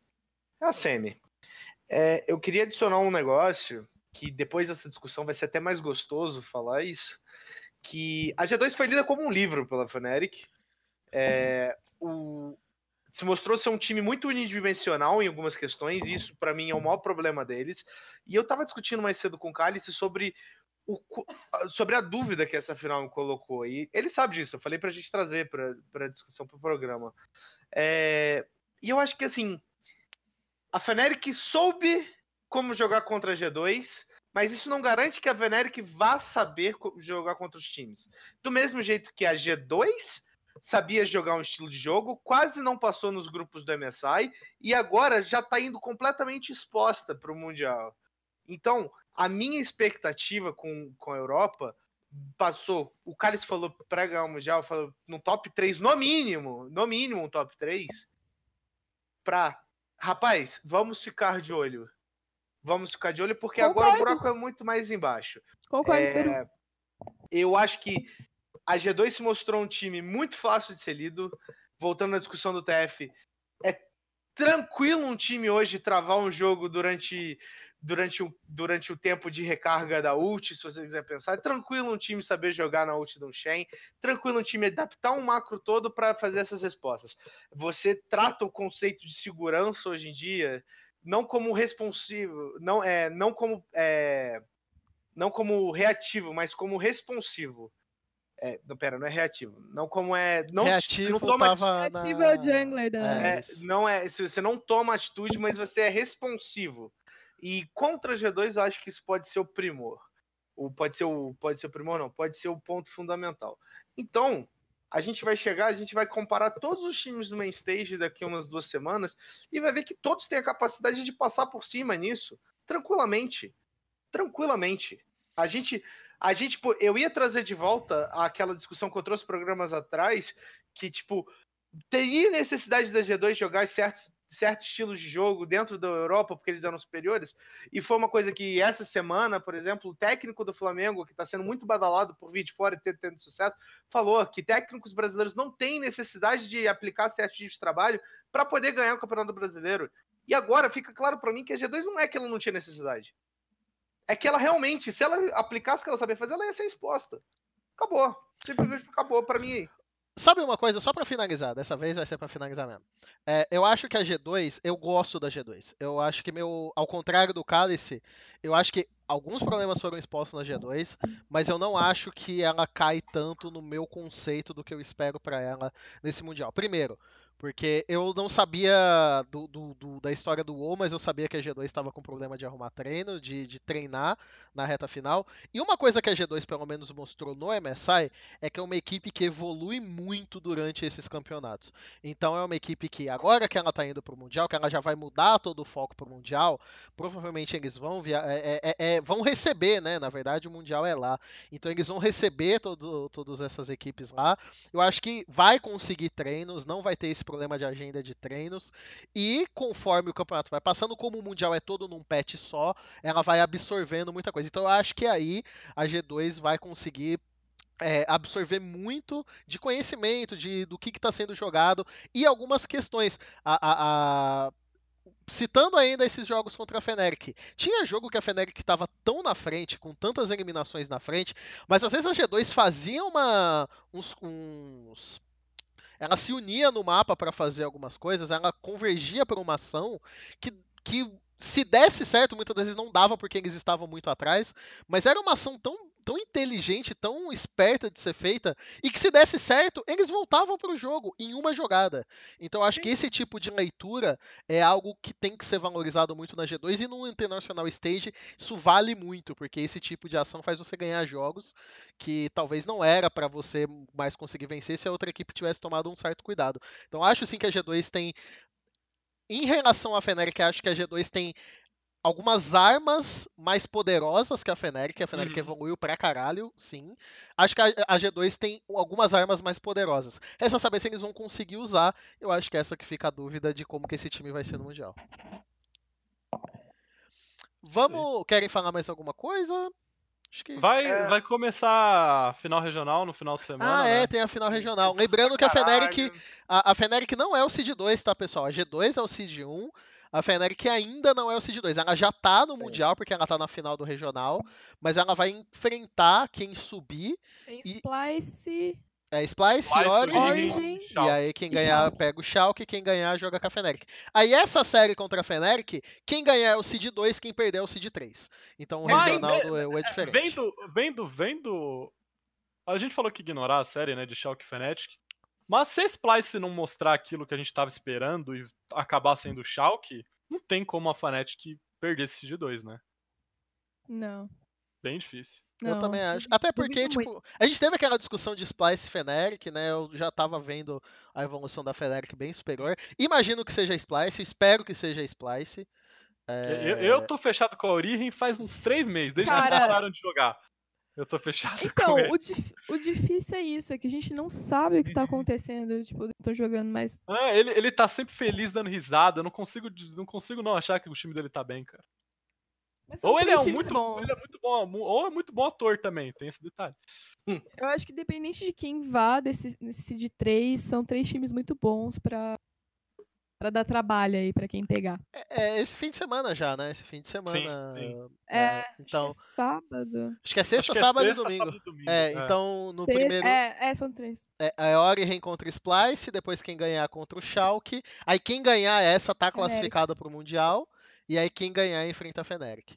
Então são três dias aí de jogos. E na semana que vem a gente comenta sobre quem conseguiu esse Seed 3 ou Seed 2 no caso, e a Feneric indo para o Seed 3. Uh, vamos falar então da LCK, deixa eu anotar aqui. Começar a falar da LCK então. É o seguinte, eu vou fazer um negócio agora. É, eu tô apertado para ir no banheiro. Então eu vou ao banheiro e eu vou mutar a stream. E aí vocês fingem que é um minuto de silêncio pra Diner, tá bom? Então já volto.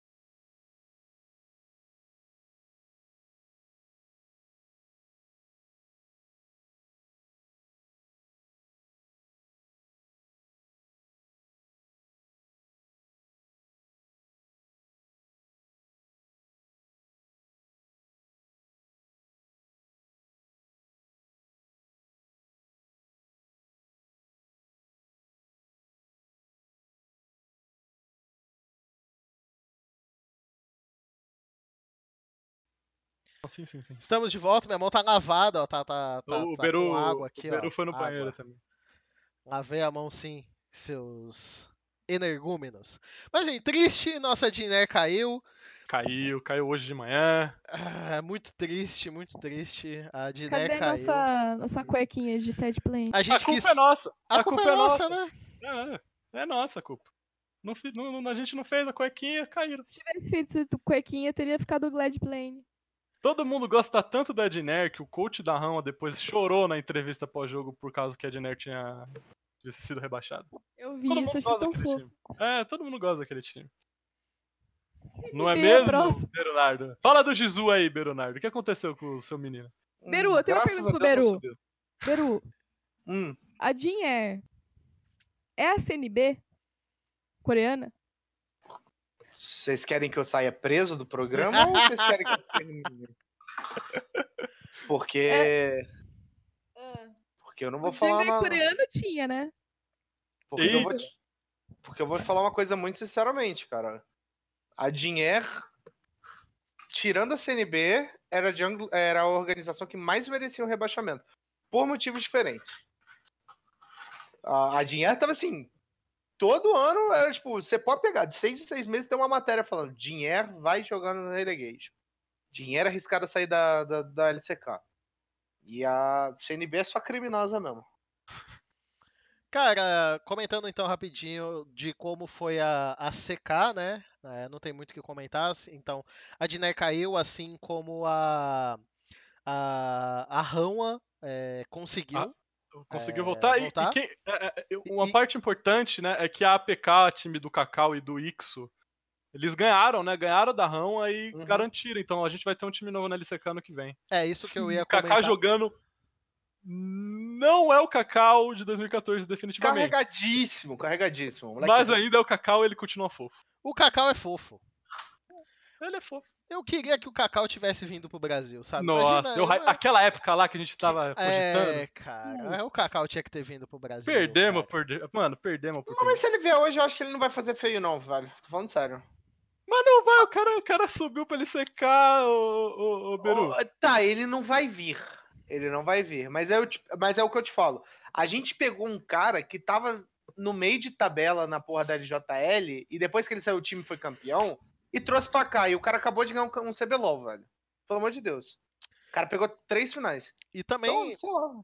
só comentar, né, que a, a Team Dynamics, que é a equipe do do. Gizu, é, não conseguiu, foi derrotada Morreu tanto pra. Diner e, e para Hanwha. Ah, mais do que o Gizu, né, eu acho que o pessoal do Brasil acabou comentando bastante sobre é, a não classificação do Gizu, mas tem um jogador que estava nessa equipe também, para quem não se lembra, do Gung, que um jogador Odeio esse muito cara. antigo, muito antigo. Mid laner da Najin White. Ele é, 2014. exatamente, Sim, era o mid laner da Najin. Odiava esse cara. O Watt carregou esse cara a carreira inteira dele. Maior fraude da mid laner coreana era o Gung, velho. Uhum. Mas Tô é isso, sendo então. maldoso com o cara, né? Tá, Coitado. O Beru virou skit no programa. Uhum. Eu não tenho o que, Uhum. tem que falar, tá? Mas a gente tem que falar da parte. Não é tão triste quanto o rebaixamento da Diner, mas é bem triste. Que foi King Zone contra Dama. É, E- comentar do regional aí. Kingzone, meu Deus do céu, que tava jogando Deft, que tá, meu...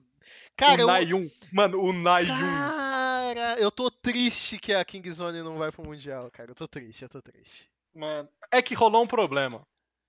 O Cus não jogou. Foi isso. É. O Cus não jogou. Não jogou.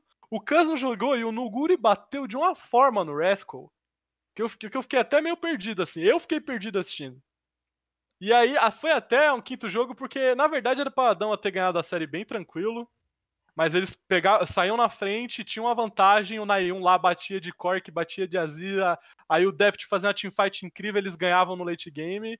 E foi assim, quatro jogos, aí no quinto acabou que deu uma desandada logo no começo da série. Mas que nem, que nem a gente voltando ao meme do, do, do Papa, né? Que o Flamengo vai ganhar, que a Dama vai perder pro Flamengo e tal, vai perder pro play-in. Justamente por causa disso, cara. Primeiro, a Dama tilta, como a gente viu contra a SKT. Segundo, a Dama tem sim um claro problema pra fechar jogo. Eles pegam o Baron e eles forçam tudo numa lane, coisa que a top faz bastante também. Que nem eu falei, a é a top da LCK. E aí eles perdem uma fight, vão perdendo o jogo. Porém, mecanicamente, Showmaker, Canyon, Nuguri e o Burrow. E o Nuclear, eu ainda tenho minhas ressalvas contra o Nuclear. Eu não gosto dele, mas tem um pessoal aí que tá hypando o moleque. São muito bons mecanicamente. E é um time do Coach King. Então, minha expectativa para dar uma de verdade pro Mundial ou é ser a IG de 2018, ou é passar uma vergonha fodida e ficar na, na fase de grupos, tá ligado? Pra mim é essa Dão, é o wildcard supremo, assim, tá ligado? Porque, cara, o, o, o jogo contra a SKT me assustou, uhum. mas talvez tenha sido um caso isolado, sabe? Eu tava uhum. me questionando isso esses dias. Talvez aquele, aquele tilt todo. Porque Adão, é, é, que nem no, na, no teu argumento você colocou que Adão é um time que tilta, né? Mas em qual é, outra situação. É, qual outra situação sem ser a série contra a SKT isso aconteceu, sabe? Então não, então será que não foi um caso isolado? É, inclusive, eles jogaram muito bem o Wish Rivals. Pois Ganharam da top. Pois é, então. Eu acho que Adão vai dar muito trabalho. Sim. Eu também. É, e eu espero. Menos pro Flamengo. Eles vão tiltar contra o Flamengo. Vão tiltar contra o Flamengo. É, mas. No geral, eu acho que é uma equipe muito, muito forte e. minha expectativa, né, minha expectativa lá, acho que é melhor. E não é uma Frix, né? Não é a Frix de 3 do Mundial passado, pelo amor de uhum. Deus. Pra quem Nem que eles topariam um game? Vamos lá. Aí que tá, eu vejo ele no play, no play ou no main stage? Nos dois. Acho que play no main stage. É, é, no, no play-in eu vejo ele dropando pra, pra VCS tranquilamente. Eu não vejo, cara. E eu vejo. Porque nem eu falei, cara. Eles pegam vantagem e, e entregam. É normal, o time faz isso. E no group stage, eu acho que eles podem perder para qualquer um de verdade. Mas podem só passar o carro. Por isso que eu falei, para mim eles são muito AIG. Lembra a expectativa que a gente tinha para AIG? Pelo menos eu, é, indo pro, pro passado? que para mim eles podiam ser campeão mundial, ou o Ning e o Bolan ia ter uma performance, uma performance, uma performance ruim, o Deixai não ia performar, eu acho que é a mesma coisa. O Nuguri é incrível, mas não sei, sabe, eu não consigo sentir aquela confiança que nem a gente sente na SKT, ou que nem a gente, lá, fazendo a comparação com a RNG, a gente sempre confia nesses times que eles vão performar, independente do que aconteça. Eu tenho mais expectativas para Dão do que eu tenho para Griffin, por exemplo, Sim. Mas eu acho que a Dama pode dropar jogo pra quase qualquer um, dependendo do que acontecer, sabe? Ah, não, eu acho que peraí, peraí, eu acho que a série contra a SKT tá te influenciando muito nesse comentário. Peraí, o robô vai arrebentar não, o é- Nuguri? Pô, só se é for na porrada. Que a gente viu, né, pô? Mas é que foi uma série isolada, tipo. Não, sim, mas do, do, assim... da... Não, porque aquela série, aquela Danwon que jogou contra a SKT não ganha da, da Diné, velho. Tá, é que a gente tem que considerar também que a SKT tava num momento assim, no momento de SKT na, na escalada. Sim, sim. Não sei, eu sei que é um time para hypar se você gosta de players mecanicamente muito bons. São Showmaker e Noguri são um dos melhores solo laners que a gente tem que a gente tem nesse nesse World, está ali lado a lado com o Caps, Rook the Shy, muito perto. Então, eu acho que vai ser um time muito divertido de assistir, muito divertido. Mas que eu não ficaria surpreso se, do, se dropar um jogo aleatório, tá ligado? Ok, ok, ok. Acho mais plausível dessa forma. Mano, eu e só eu... queria completar ali, velho, ah. que eu nunca vi o Canyon jogar no circuitão, certo? Nunca vi ele fazer bootcamp. Não ganha circuitão. Não ganha circuitão. Não ganha circuitão. É, e ele nunca copou um CBLOL também. Não, e é assim, quando o Por robô... duas equipes diferentes. Quando o robô solar o Nuguri, ele ainda vai mandar um chat. Você não clica com o PAP. Vai mandar isso no chat pra ele. Porque esse é o maior bullshit que você pode fazer hoje em dia. Você mata alguém e você fala, você não clica com o PAP.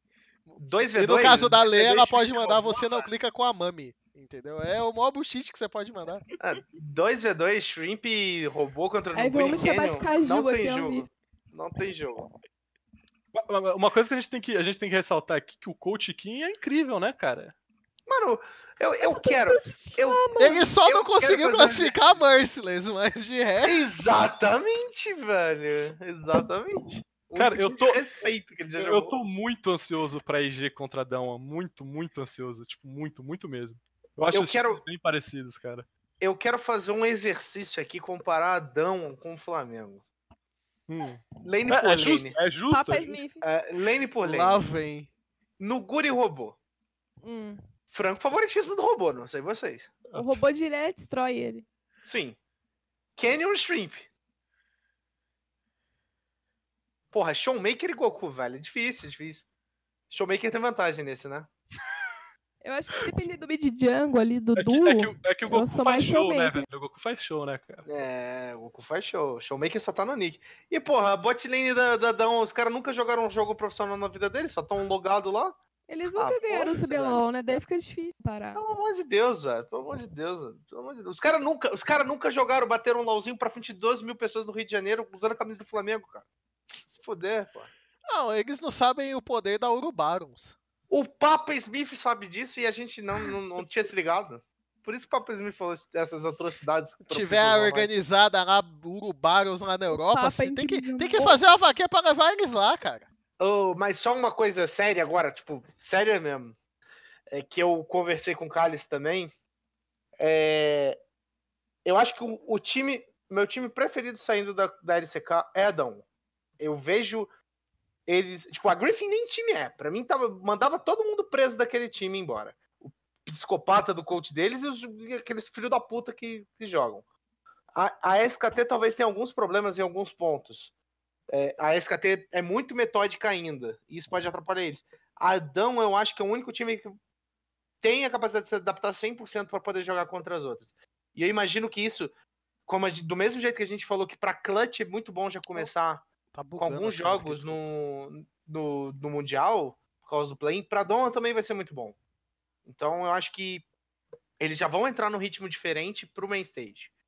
E por isso que eu boto muita fé neles. Parece muito estranho você falar que o Seed 3 pode empolgar mais do que um time de Seed 2. Mas é o caso da Dawn aqui.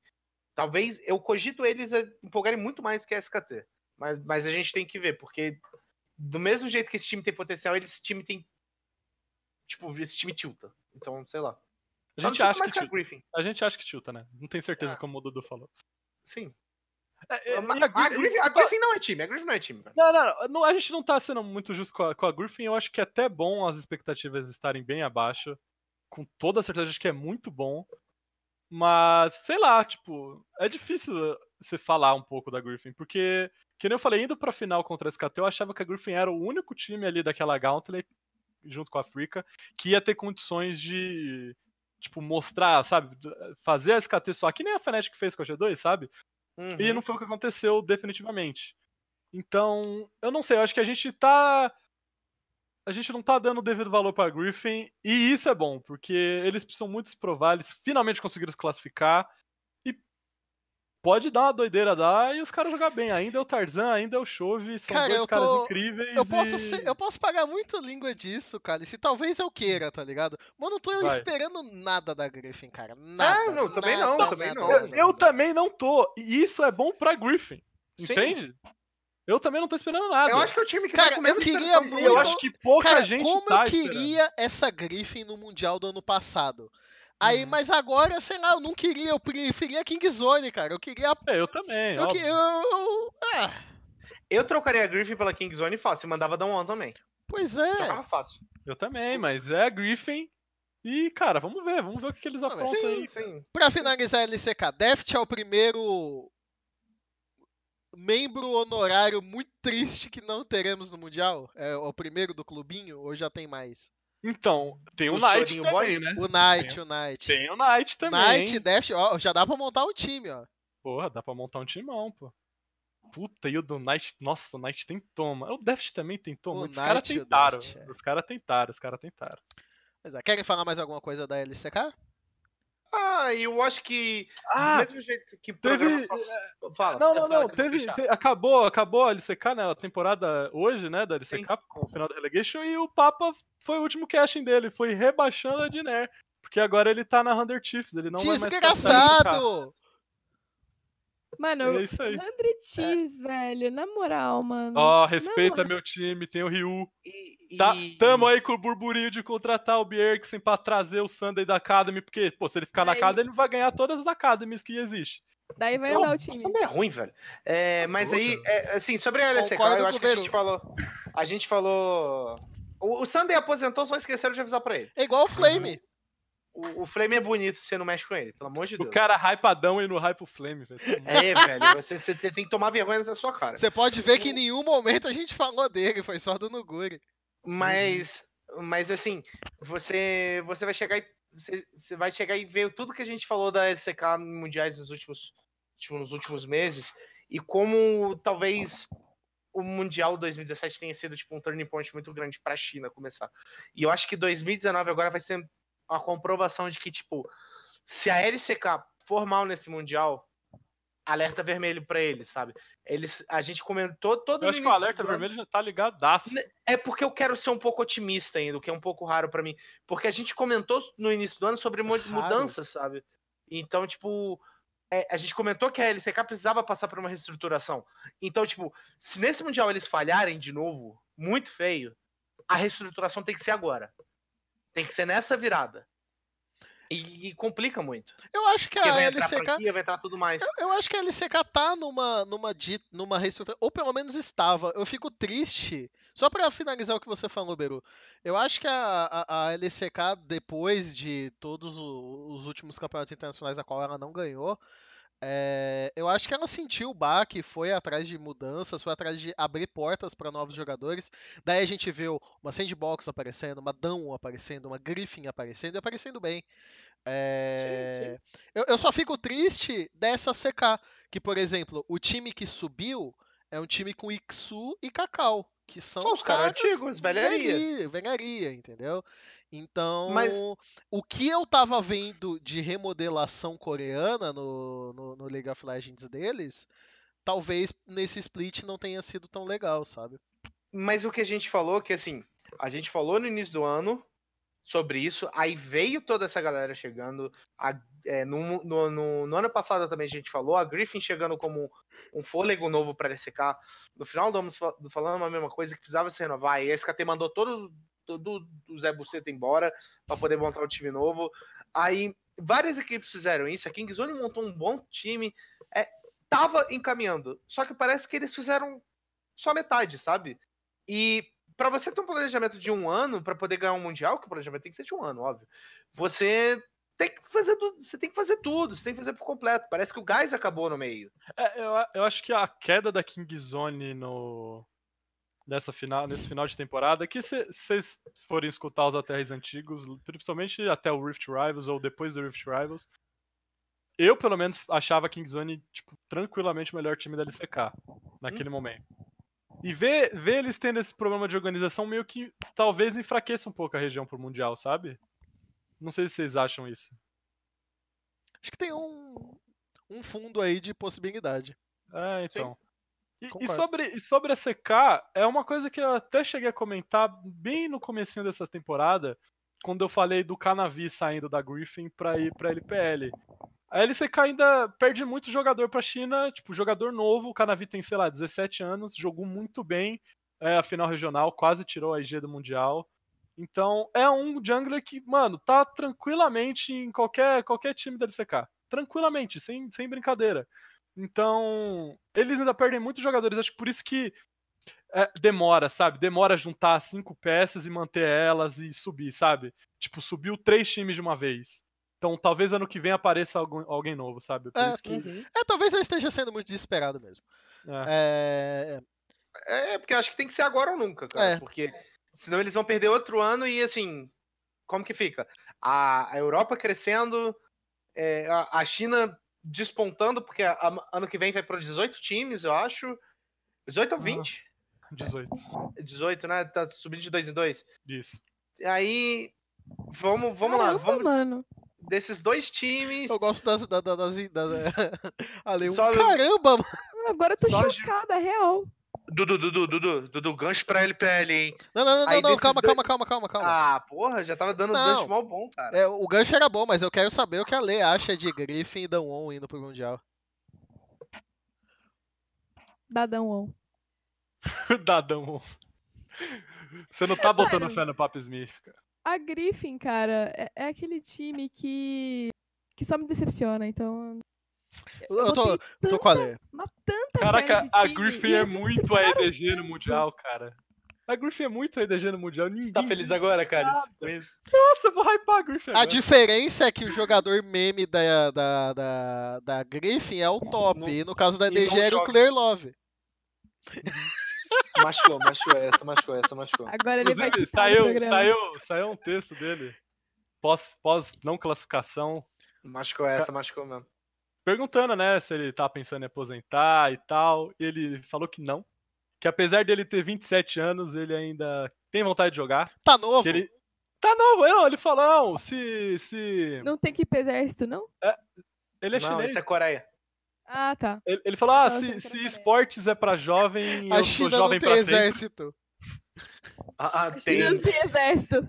Tem, comunista. Ele, ele teve um papel importante no backstage, ele deixou isso bem claro, ele ainda tá treinando, ele não vai se aposentar, não ainda, então aos Clear Love fãs aí, eu sei que eles existem, tá tudo sob, tá tudo sob, sob, sob controle.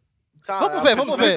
Vamos ver, vamos ver, Só- Cálice, só rapidão, pra- rapidão, rapidão. Tem 220 pessoas assistindo ao vivo. Quem for fã do Clear Love se manifeste no chat, por favor.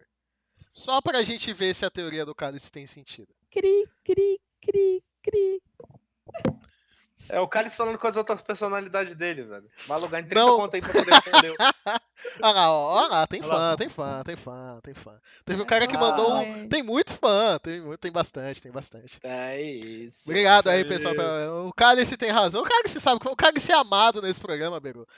Ele não veio semana, ele não veio semana passada, metade dos comentários foi sem Cálice, sem like. Isso aí, A isso galera aí. curte Cálice. Isso aí nada, tem que dar like lá, porra. Mano, depois o Cálice não sabe por que ele tá famoso. Eu falo, você tá famoso, filho. Ele, não. Isso aí é loucura. Mano, tá assim, pô. Aceita. Cálice ainda vai, vai pro CBLOL ainda. Ahn, Vamos mostrar, Beló. agora faz o gancho aí, Beru. Faz o gancho aí. Mas aí a LCK tem que ficar com um alerta vermelho se perder esse ano, porque aí a, a, a LPL vai expandir para 18 times e a chance de pintar uma outra equipe na franquia com essas outras duas che- chegando que tem a mesma efetividade de uma Fan Plus Phoenix, que foi campeã, que é um time que surgiu com a franquia, foi o primeiro time de franquia que surgiu com a franquia ser campeão. E eu acho que tem que ficar de olho nisso. É Por falar, né? por falar nisso, Beru, vamos falar da LPL então, que teve o regional. Vamos Calma, falar. Teve a final. final. Teve É a final. Teve a final Teve a também. final teve a também. final, Mas obrigado. quer falar do regional primeiro ou da final primeiro? Não, não, eu acho que é importante falar da final primeiro, Vamos falar da final primeiro então. porque... O- Que nem, que nem eu falei, Esse né, era do- o momento do Lunassi, cara. O Lunassi deve estar muito. Ele vai falar semana que vem, com certeza. Ele fala, ele fala Ele semana vai falar vem. eu perdi, eu perdi a semi semana passada, ele perdeu a final. É verdade, é verdade. Mas, é, voltando um pouco, né, sobre time, do jeito que, ele- que um time é, performa no regular e como ele transfere isso pro playoff. Teve o Giro Ligas aí no, no League News, né, o Skit não tá aqui pra fazer propaganda, mas eu faço. E, eles, e ele e o Melão, eles falaram um pouco da série, né, e o Melão chegou a comentar que, diferente do que como, como foi o regular da FPX, a, a MD5 foi, um- foi bem mais lenta, sabe, os jogos demoraram mais, não teve, não foi um banho de Sim. sangue. Isso porque a FPX dos playoffs jogou. Vamos excluir a série da Bilibili, que acho que o Lunassa até chegou a comentar semana passada. O time tava claramente nervoso, muito nervoso, Sim. e isso afetou bastante o gameplay Até deles. choraram quando ganharam a série, Sim, né? até choraram quando ganharam a série, exatamente. Na final, foi uma FPX bem controlada. Pro pessoal que fala que, que, que na China o macro não é tão bom assim e tal. Por incrível que pareça, os maiores erros de macro foram justamente da RNG, que é um time conhecido por ter um macro bom dentro da China. Então a FPX foi um time calmo, um time que, apesar de, de ainda comprar lutas e tal, acreditar na, na, na- na- no que são melhores mecanicamente, coisa que todo chinês acredita, na coisa que a IG transformou popular. Eles, eles escolheram muito mais as lutas. Eles só partiam para essas, essas lutas meio, meio sem nexos, assim, quando eles viam que o jogo tava. Eles estavam perdendo o controle do jogo, ou que o jogo ia acabar. E que- eles lutavam muito Eu bem. tenho uma pergunta pro Cálice. Manda, Jogo manda. 1, você acha que foi que a FPX tinha condições de ganhar e eles deixaram a RNG no conforto? Ou você acha que, de fato, a RNG só foi melhor mesmo? Foi aquele É, eu jogo acho- que o Uzi ficou enorme, não foi? Sim, sim. é, que eles jogaram. Eles sempre foi o jogam mais pro Rumble. bot, né? Foi o jogo de Rumble, se eu não tô, tô enganado. Não, não, foi Renekton do, do Langex. Langex. Tá, É. não, não, eu, eu acho que eu acho que foi a RNG O sendo nome bom. desse filho da puta é Xiaoao. Tchau, Tchau, É, deixa, deixa, tem, tem, tem algo que a, L- que a LPL faz muito melhor que todos os outros times, pelo menos que eu vi e me de- ficou bem claro nesses, é, nessa final regional e na, na final da LPL, que Fala, é essa de jogar de lado forte e lado fraco do mapa. Isso. Ah, mulher. No caso da, no caso da RNG, o lado forte do mapa dele sempre vai ser o Uzi, independente do draft. Porque Uhum. o estilo do jogo que a, que a RNG joga, não importa se o Lang X tá de Renekton contra Irelia, que é um matchup do Renekton, não importa se ele tem esse matchup.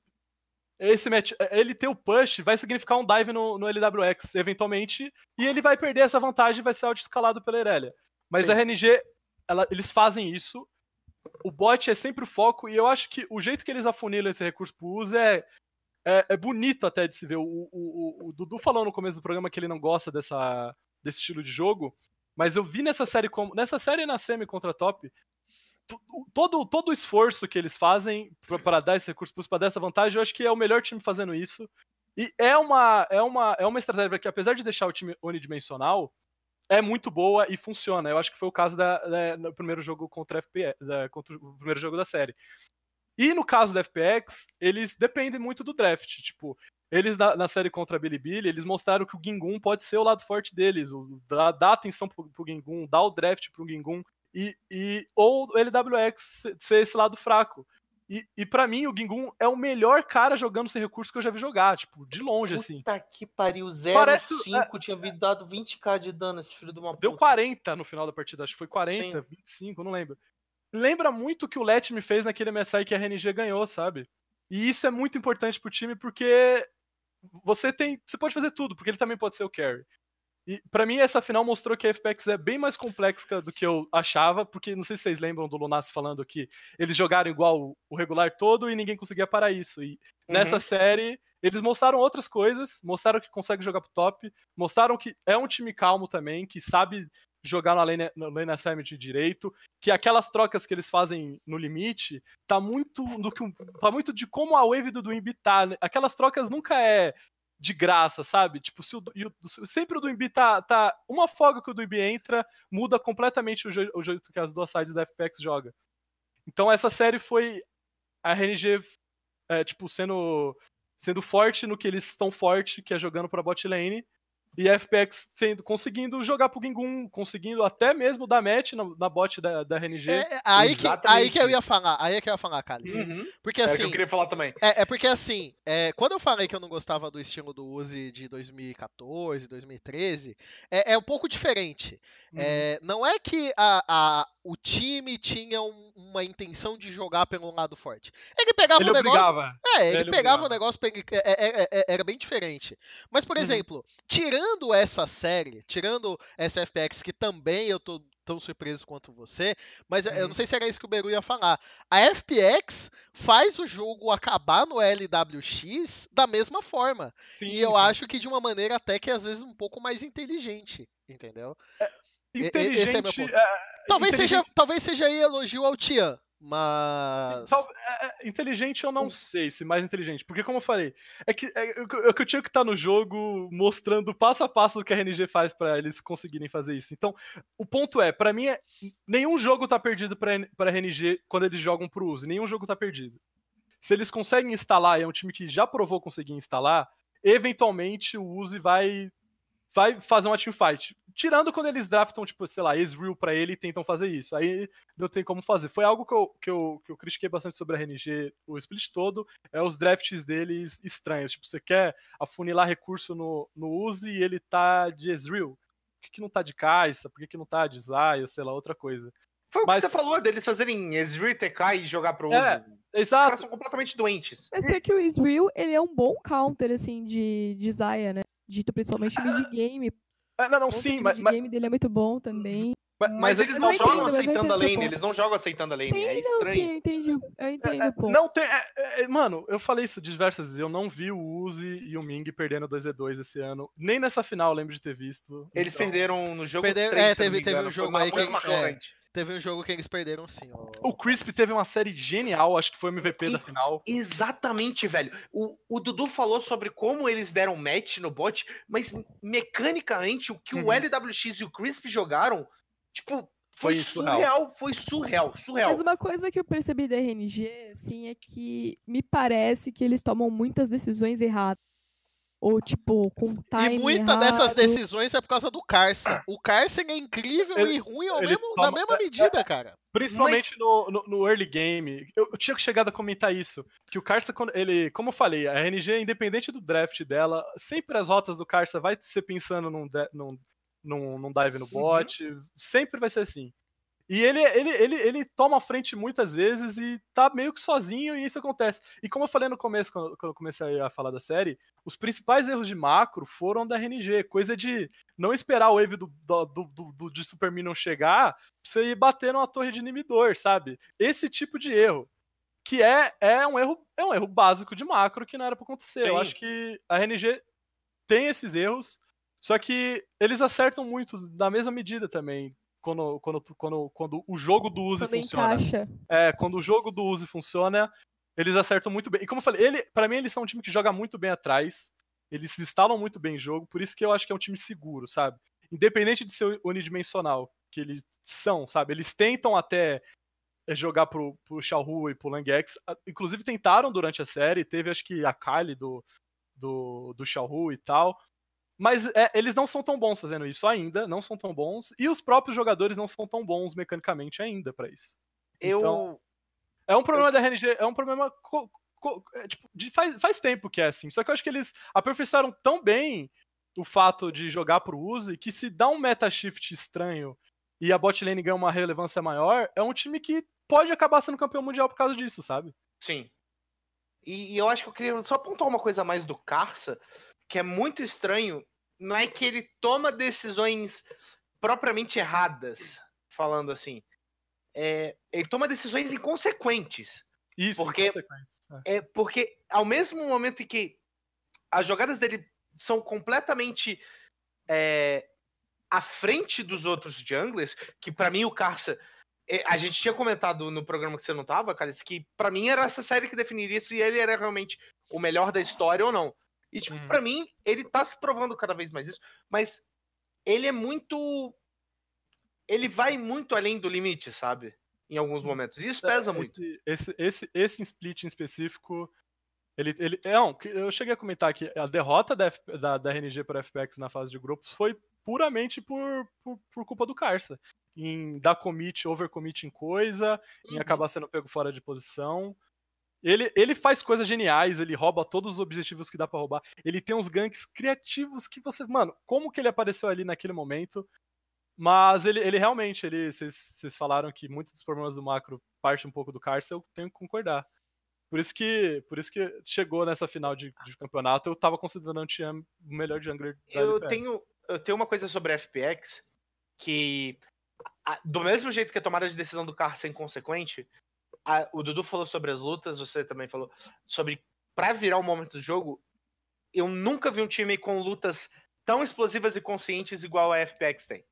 É, em momentos em que eles tinham clara desvantagem, eles conseguiam explodir uma luta é, com um foco praticamente perfeito, é, posicionamento posicionamento era questionável algumas vezes, mas no final dava certo. Você via que tinha uma outra coisa em mente. E, e era incrível, incrível. Teve uma luta, eu não lembro que jogo foi. Acho que foi no último jogo, que foi na frente da torre do, do, do Nib do Mid. É, ali no portão. Que foi incrível. Tipo, num, num momento, você falava assim: puta que pariu, o Uzi vai limpar os caras. O Gingun chegou, Foi aquele que eles, que eles quase, tipo, que eles estavam destruindo a base e eles tomaram a. Não, Eles não, morreram. eles não tinham entrado ainda. O Gingun chegou pelo flanco, o cara fez é, dente de Nashor pra porra do Mordekaiser, esse arrombado. Chegou e Você tá simplesmente, agressivo hoje, Beru. e simplesmente chegou e falou assim: acabou o jogo pra vocês.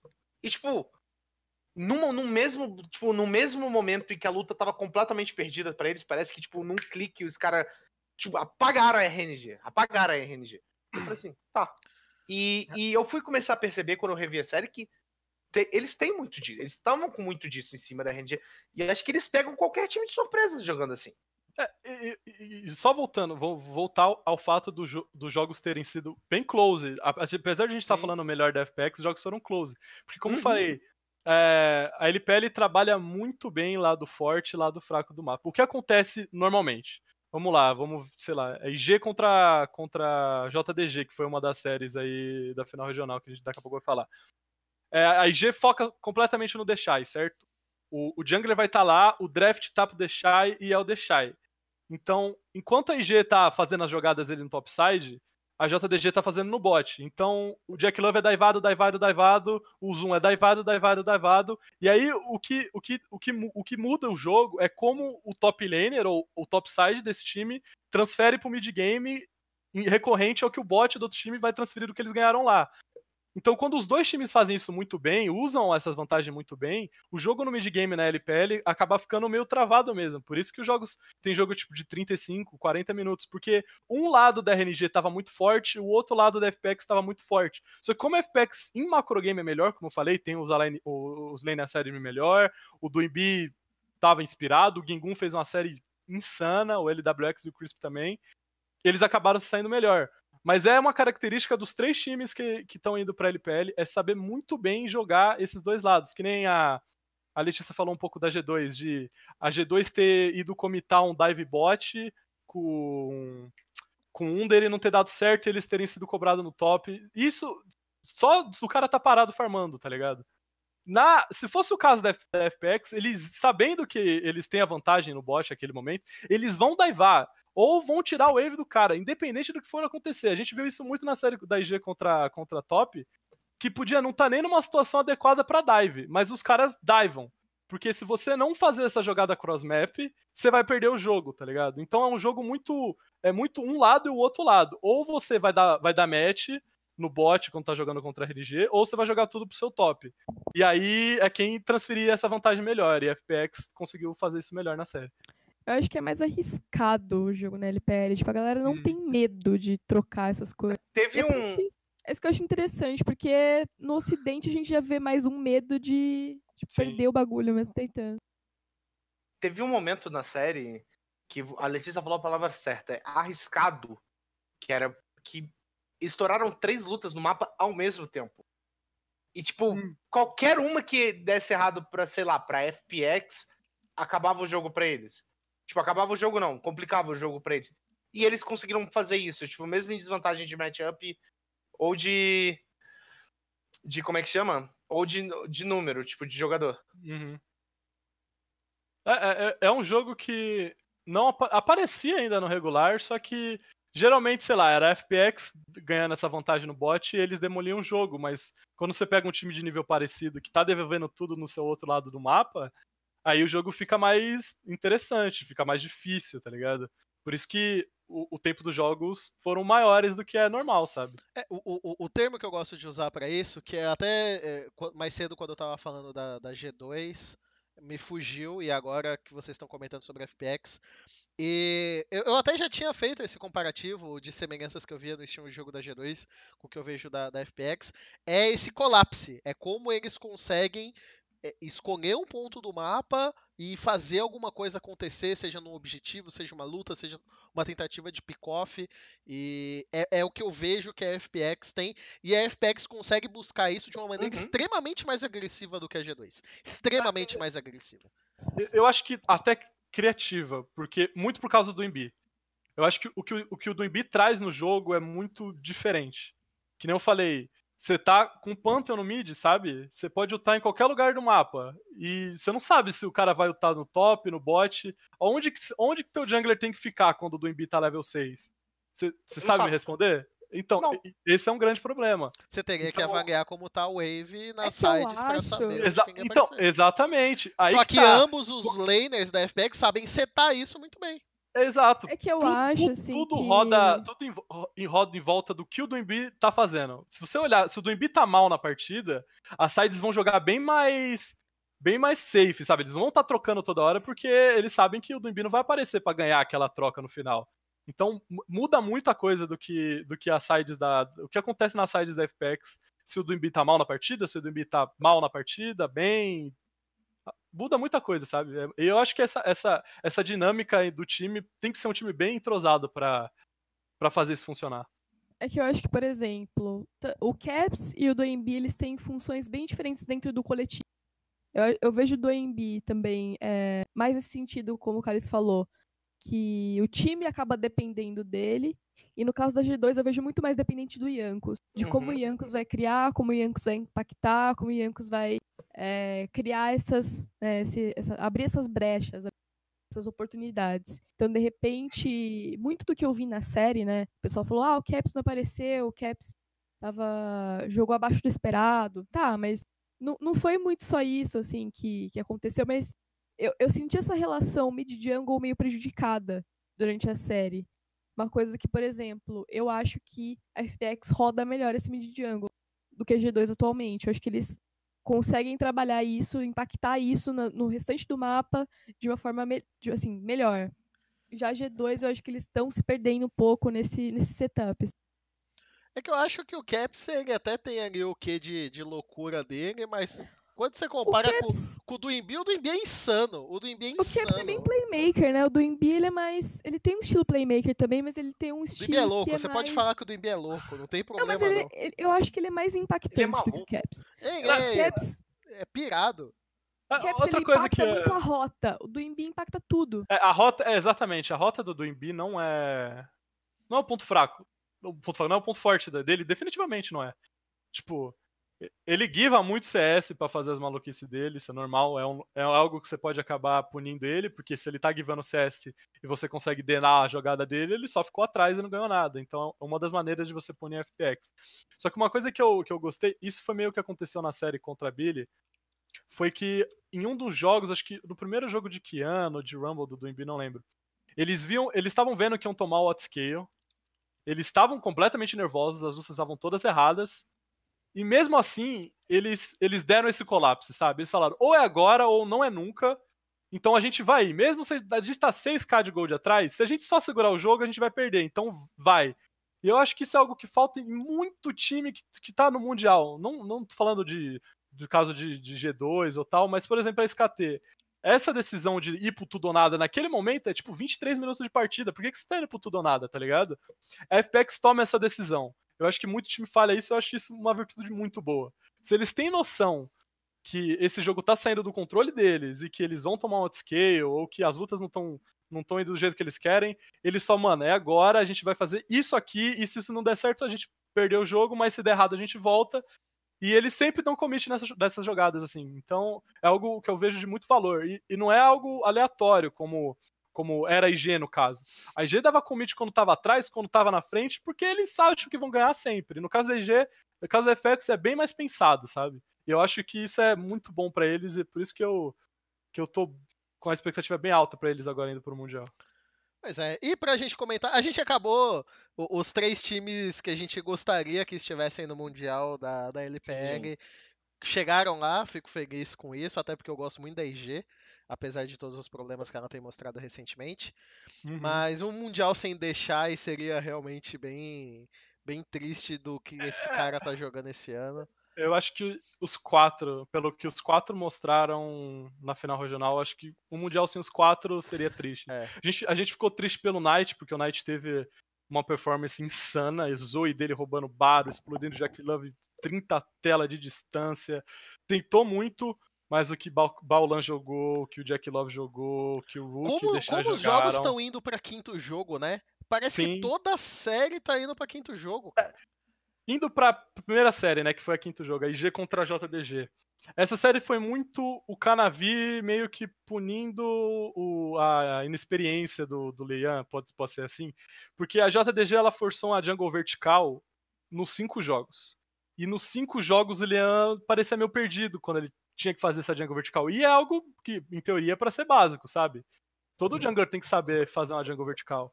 Mas então, no stage, né? No stage, no o stage cara é pode diferente, ficar. uhum. né? E isso complicou a IG muito, porque a IG saiu atrás no early game de quase todas as partidas contra a JDG. E aí eles, tipo, ganharam a série, vou falar bem a real, eles ganharam a série no dedo mesmo. Foi o Deshai com a Kali dele, foi o Jack Love com a Kai'Sa, até pegou o primeiro pentakill dele nessa série. Então, o Lean é um ponto muito explorável da, da, da IG. Eu acho que pós esses 15 primeiros minutos, ele é, um- é- é bem consistente, ele luta bem, o smite dele é ok, ele não é maluco que nem o Ning que vai na backline feito feito doido e se mata. É um, é um, é um jungler que você pode contar com ele, mid late game. Só que early game é muito frágil ainda, e aí eles dependem da individualidade, da individualidade do, do seus Como laners. tá a situação do Ning? Ele foi desligado do time? Ele- Não foi desligado, certo? Depois da performance ruim dele nas, nas semis, nas quartas, nem, nem lembro qual que foi a série. Foi na, na round 1, é quarta, né? No round 1, é, é, as quartas, eles foram desligados. O que dizem é que ele e o Deixai tem um problema de relacionamento em game bem grande e que o Ning é meio tóxico, tá ligado? Ele abala o ambiente do time. Ok. Então, quando o Ning tá dentro da partida, você pode ver que o, o Baulan vai mal, ou o Deixai. tem- O Deixai não jogou a primeira. Lembra que foi o Duke que jogou? Foi, foi verdade. justamente por causa disso, por causa que era o Ning que tava na jungle, entende? Então, eu não sei, eu acho que muito provavelmente eles não vão nem levar o Ning pro Mundial, eu acho que vai ser o Duke e o, e o Lucas, que é o reserva do Baulan. Lucas. Então, é triste porque o Ning ainda é um, é um monstro, sabe? Ele é muito bom, ele provou, ele foi MVP do Mundial passado, mas acho que o time hoje, se tem o Ning, não, não, não consegue jogar. Então, vai ter que ser a IG, é um downgrade gigantesco pra IG do ano passado, mas que nessa final regional teve, teve aqueles relapsos, sabe? É, teve lutas incríveis, teve setups até que inteligentes de macro mesmo. Teve, acho que foi no primeiro jogo que eles eles forçam a, a top a responder um, um split push do, do Akiana, do, do Rook, e aí, ao mesmo tempo que eles estão forçando estão forçando o time da top a responder a, a Kiana no, da, da T3, eles iniciam um Baron, então a, se vocês olharem o mapa, tem, tá- tem o Baron, a jungle da top e o Rook. Então, o, o Rook tem, tem co- co- condições completas de acertar um flanco, e é o que ele faz na fight, acho que tá até no Depenta, ele acerta uma ult no 5 no pitch do Baron e acaba com o jogo ali.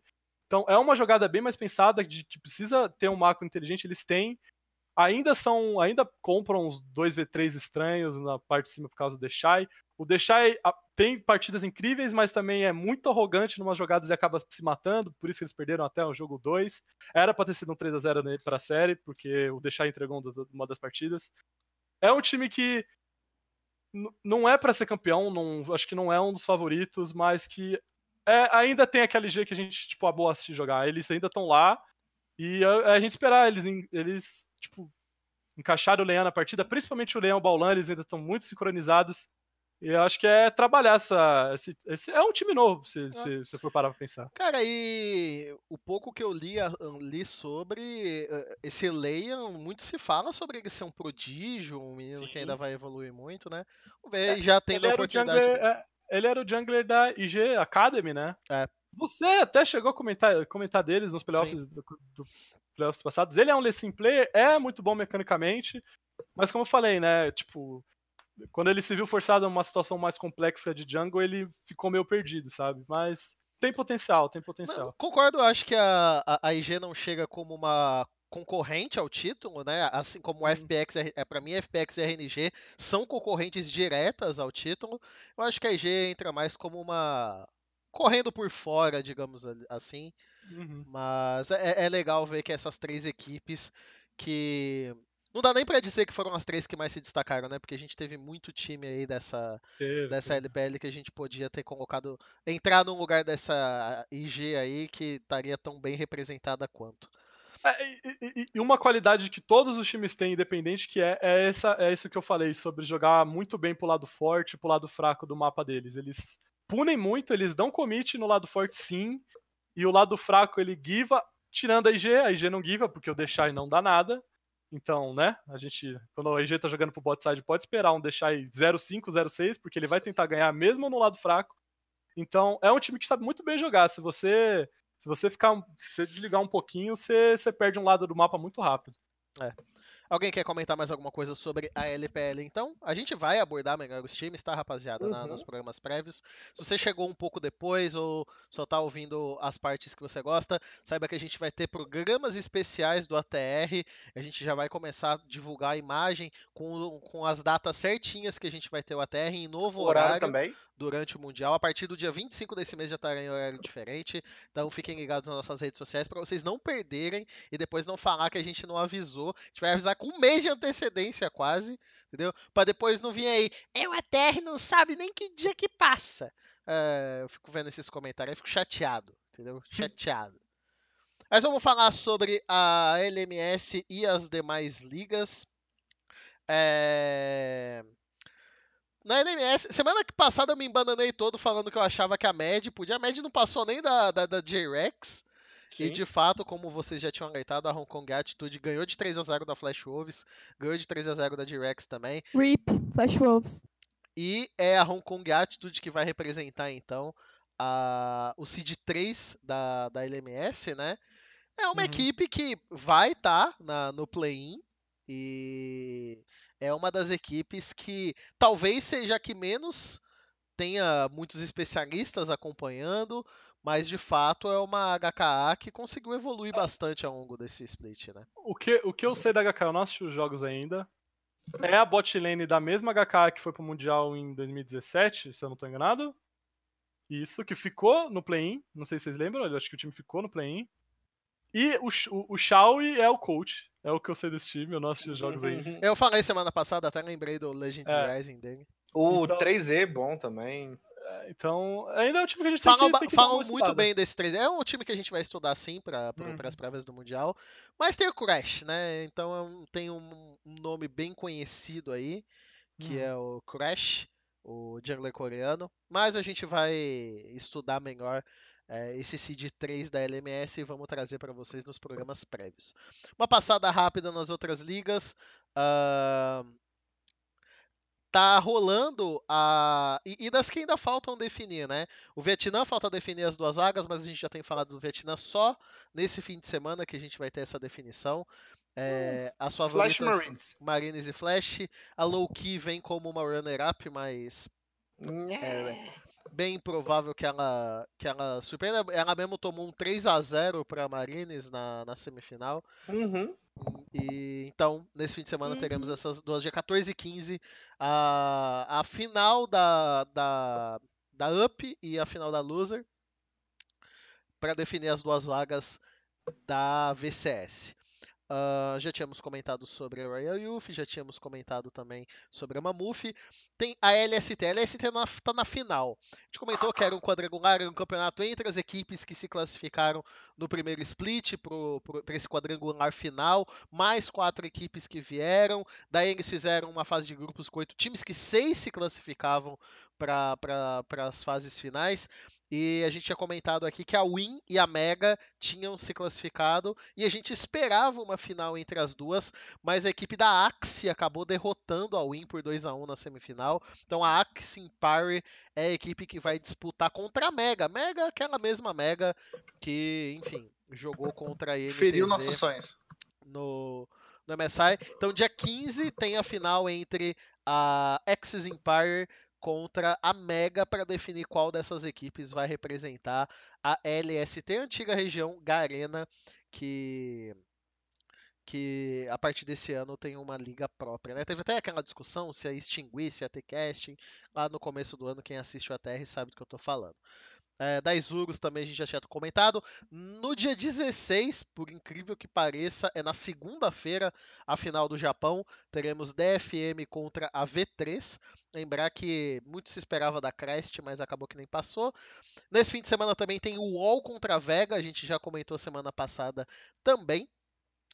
E agora a gente vai falar sobre a final do CBLOL, que foi. Só um detalhe: hum. a, a, final do, da LJL é na segunda-feira, porque é feriado do Dia dos Velhos.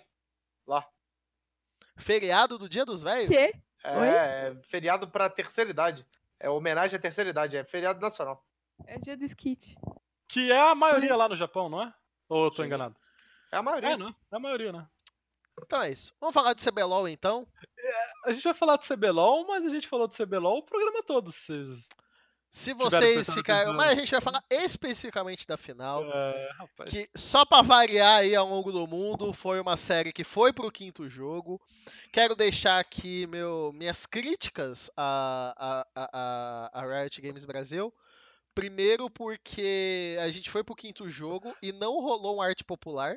Né? Eu já, hum, eu já tenho feito essa, eu já tenho feito essa campanha que quintos jogos aqui tem que tocar um arte popular, né?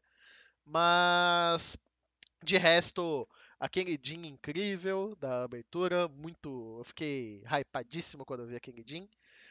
Mas falando sobre os jogos, falando sobre sobre a série como um todo, muito disputada, muito parelha, dá para se dizer assim, né?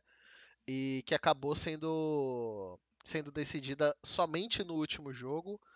E nesse último jogo que eu senti que talvez tenha sido a, a pior partida da NTZ na, na, na, na, nos playoffs. E... Mas enfim, o que, que, vocês acharam dessa final? Que, que vocês têm... um, uma coisa que o Cálice falou antes do programa, que eu não tenho como concordar mais que com isso, é que o Flamengo se adaptou muito bem na série. Muito bem mesmo. E demorou, isso era uma das coisas. Demorou, porque eles demorou. podiam ter tomado um 3-0, é, mas se adaptou bem, então. E era uma coisa que eles não tinham mostrado um split inteiro do início do ano e agora também nem tanto. Então, tipo, não é que eu tô esperançoso com esse Flamengo, mas melhorias são, são boas a gente ressaltar. É, outra coisa também é que não fui clubista na final, certo? Quero que vocês me perdoem. E eu, eu acho que pesou um pouco o fato do Micão não ter se comunicado tanto. Não sei vocês, mas eu acho que pesou um pouco, sim. Pelo fato de estar doente não ter se comunicado, foi meio foda pra ele. Apesar que eu não, eu não achei a série do Micão ruim, não. Não, jogou bem, jogou bem. Eu não sei se isso fez tanta diferença assim. Porque, assim, ao meu ver, o principal problema desse, dessa série foi especialmente o jogo, o último jogo, né? Que tava até então tudo igual. Que eu achei que a INTZ foi para um lado no draft que não é mais forte dele. Apesar que, se você olhasse pro draft, né, você falaria, ah, não, o draft é ok. Mas o Flamengo estava totalmente confortável com três winning lanes e a NTZ mais uma vez foi para Jarvan e tipo, Jarvan não é tão a cara do time assim, tipo, ele não costuma jogar muito pro early game, não costuma criar muito no early game, então é, apesar dele já ter né, feito bons jogos com o Jarvan, acho que foi em outro momento. Eu acho que a NTZ agora conseguiria ganhar do Flamengo, mas tanto que foi né, bem próximo. Mas eu acho que eles tinham que ter draftado melhor. Eu acho que eles podiam ter ido para para tentar minar um, um, pouco essas forças do Flamengo e trazer escolhas melhores para eles. Teve várias coisas que eu não entendi direito, tipo coisas que eles deixaram passar, tipo pegar Silas, deixar passar Zaya Rakan junto. Acho que eles podiam ter dado esse pique na Zaya ou no Rakan. É, eu não entendi algumas coisas que aconteceram ali no draft. E, enfim, eu acho que foi, de qualquer forma foi bem próximo. Acho que o Flamengo soube ler melhor a NTZ, soube aproveitar melhor dessas fraquezas deles, especialmente do fato que eles não sabem jogar muito bem para side. É, eles não sabem trabalhar essa questão de. É, principalmente decisão do que fazer no mid-game. Então, assim, mérito do Flamengo de conseguir explorar isso. E acho que, acho que é isso mesmo. Não, não achei que a NTZ também deveu muito, não. Não. Acho que é isso. Sabe, sabe uma coisa? Eu, eu, eu tenho mudado um pouco a minha forma de avaliar draft, né? É, porque a, tantos jogos que a gente acompanha e depois a gente imagina uma coisa, a gente vê numa entrevista que a intenção era outra, o plano era outro e que acabou que durante o jogo não conseguiram executar, enfim. Então, eu hoje em vez de tipo pegar um draft, e, e, antes de dizer se gostei mais de um lado, gostei mais do outro, ou criticar uma escolha ou, ou algo do tipo, eu, eu não tento não fazer isso porque eu sempre digo, a gente não tá ali no, no dia a dia das equipes, é bem difícil dizer o que, que eles estão planejando com algumas escolhas, mas então eu tô me ponderando a criticar mais algumas escolhas específicas, ou dentro dessas séries MD5, alguma escolha que foi problemática e a equipe talvez não entendeu que ela era um problema tão grande. Para mim, nessa série, foi a Irelia para o quinto jogo. Eu acho que depois uhum. da quarta partida, aquela Irelia tinha se mostrado um problema muito grande e era um problema que nasceu de uma adaptação do Flamengo. Eu acho que essa Irelia para o quinto jogo, tudo, tudo de draft, de todos esses jogos, a única coisa que eu realmente pondero, que eu realmente pego, que, que é um questionamento muito sincero, é de, não, de eles não terem entendido o problema que seria essa Irelia pro quinto jogo. É, e, e, tipo, foi. O robô, acho que foi. Un... Só com a Irelia que o robô jogou bem, a série inteira. Então. Eu sei que é difícil, tipo. Eu consigo, eu consigo imaginar o pensamento de não banir a Irelia porque foi um jogo que ele foi bem e ele já ele vinha numa série toda ruim. Eu sei, tipo, ah, tá, foi um jogo, tá ligado? Não é a Irelia ou sei lá. Eu, eu consigo entender essa mentalidade.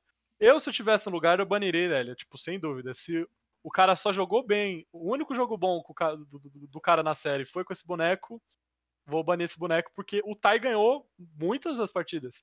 As três, Sim. né? Como eu falei, para mim era pra ter sido um 3 a 0 Aquele segundo jogo que a NTZ perdeu tava muito ganho muito, muito ganho. Até cheguei a comentar que o segundo jogo estava mais ganho do que o terceiro que eles estavam batendo no Nexus. Então, era para ter sido um 3 a 0 não foi, por um erro para mim da NTZ, principalmente do Redbert, naquela naquela hora de dar um engage que não era para lutar ali, a comp deles era só esperar, que eles já estavam mais fortes, eles ainda iam dar outscale, já tinham os Dragon tudo. Mano, era quebrar aquela torre mid e, mano, abrir 2-0 na série eles se afobaram, tentaram fazer uma teamfight no momento que a comp deles não precisava fazer anti-fight, perderam o jogo por causa disso. Ainda ganharam o terceiro jogo, mas aí no quarto e quinto, o Flamengo se adaptou, achou um boneco pro robô. Principalmente a botlane e o Lucy pararam de jogar de tanquenste, foi uma botlane uhum. mais agressiva, mais decisiva até nas lutas. E aí o Flamengo, o Flamengo conseguiu vencer. Eu acho que foi uma, foi uma série apertada, muito apertada, que não falei. Mano, o Flamengo passou muito perto de não tomar um 3-0. Mas como eu falei, eles demoraram para se adaptar, mas eles conseguiram se adaptar, acharam o que estava dificultando a vida deles e isso aí é um, é um, um trabalho muito importante. Então, mérito total pro Flamengo. Eu achei que a NT já jogou muito bem. Eu estava eu tava com um pouco de receio quando eu fiquei sabendo que o Micão estava doente. Fiquei com medo de, da NTZ só não performar. Eu até cheguei a comentar no Twitter que estava com medo da final ser um 3 a 0 meu anticlimático. Definitivamente não foi. Então fiquei, fiquei feliz na série. Não gostei muito do nível, como a gente já fala, né? Tem muito erro, a Letícia até mesmo falou. Tem muito erro da NTZ de trabalhar side, até do próprio Flamengo. Mas isso aí a gente, a gente tem que relevar. Final de CBLOL é muito mais na emoção. É. Sempre foi. E aí entra esse ponto, né, cara? Já que a gente já tá entrando em clima de mundial, já tá pensando na frente, a gente viu aí algumas equipes, acho que foi o Uppercut que disponibilizou o coach para auxiliar o Flamengo, caso uhum. o Flamengo queira. Eu acho que é esse tipo de união falta no nosso cenário, então eu vejo isso com bons olhos. Uh, mas, por exemplo, a, o, o, fator do robô é um ponto de atenção para esse Flamengo indo no pro International Stage. Porque conforme uhum. o Carlos falou, a gente já está num cenário que a gente não tem tantos top laners de impacto ou, ou tão bons top laners. Faltam top laners no nosso cenário, essa é a grande verdade. Uhum. E aí quando você. Me preocupa e aí nisso, você vai lá para fora, né, com top laners incríveis. O, o que me preocupa nessa história aí de, de top é que, na minha opinião, ainda o Flamengo, o melhor estilo deles é jogando bot side. Tanto que eles tentaram sair disso e quase, né, uhum. jogaram aí, tiveram jogos aí complicados por conta disso.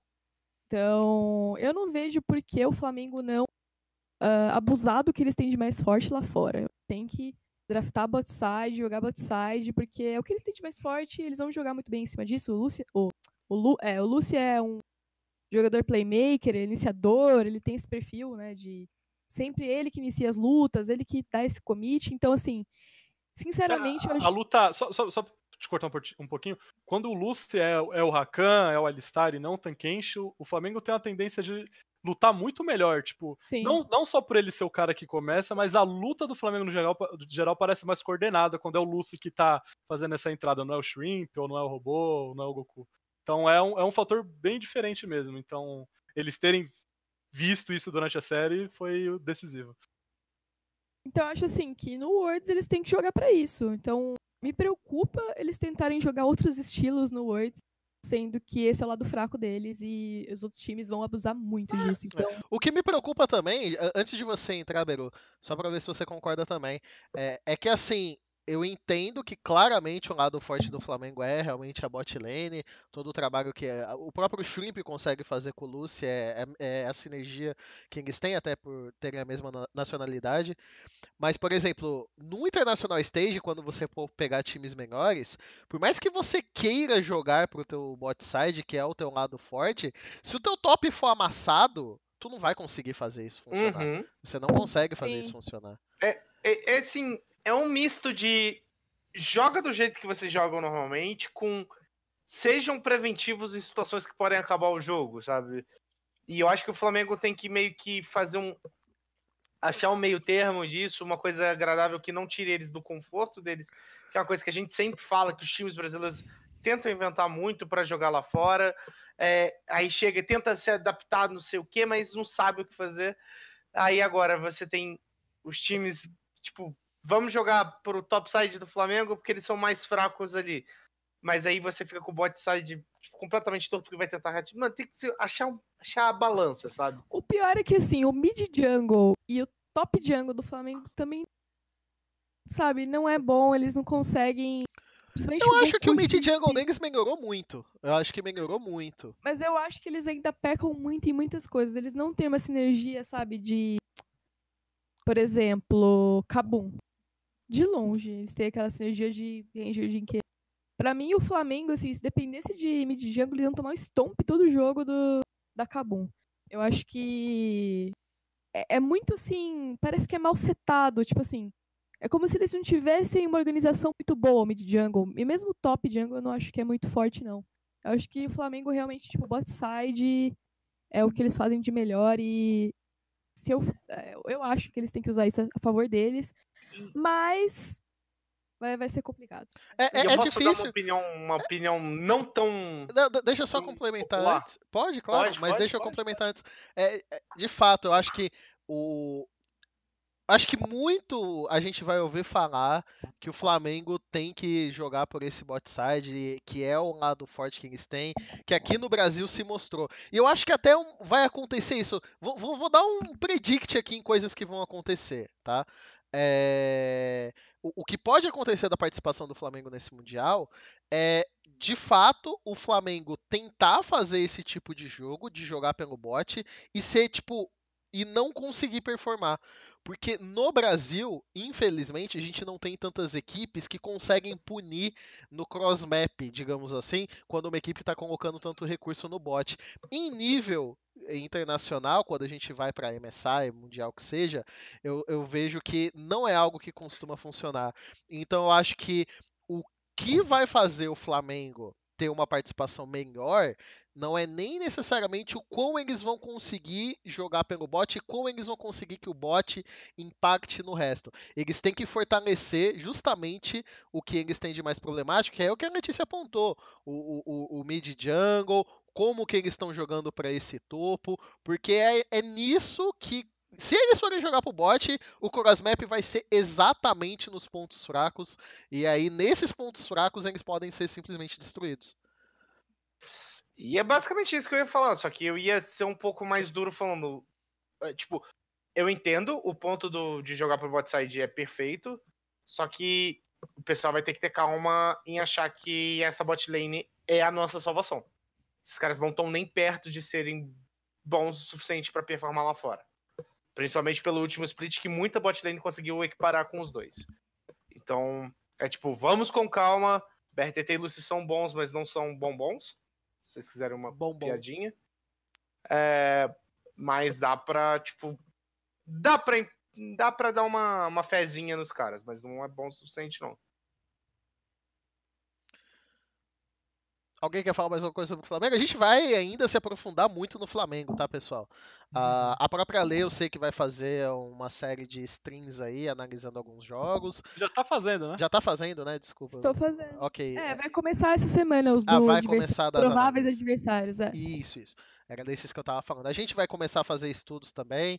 É, eu quero me juntar com, com o Alice e com o Beru pra gente poder assistir isso aí tudo junto, com o Skit bora também. assistir a final da LCT. Bora, bora. Não, é... Não, eu, eu, eu, sempre a gente precisa, A gente precisa, a gente precisa. É, faz parte do nosso dever como integrantes da TR. Vamos ver a Mega. Então a gente ainda vai falar, a gente só tava realmente comentando sobre essa final.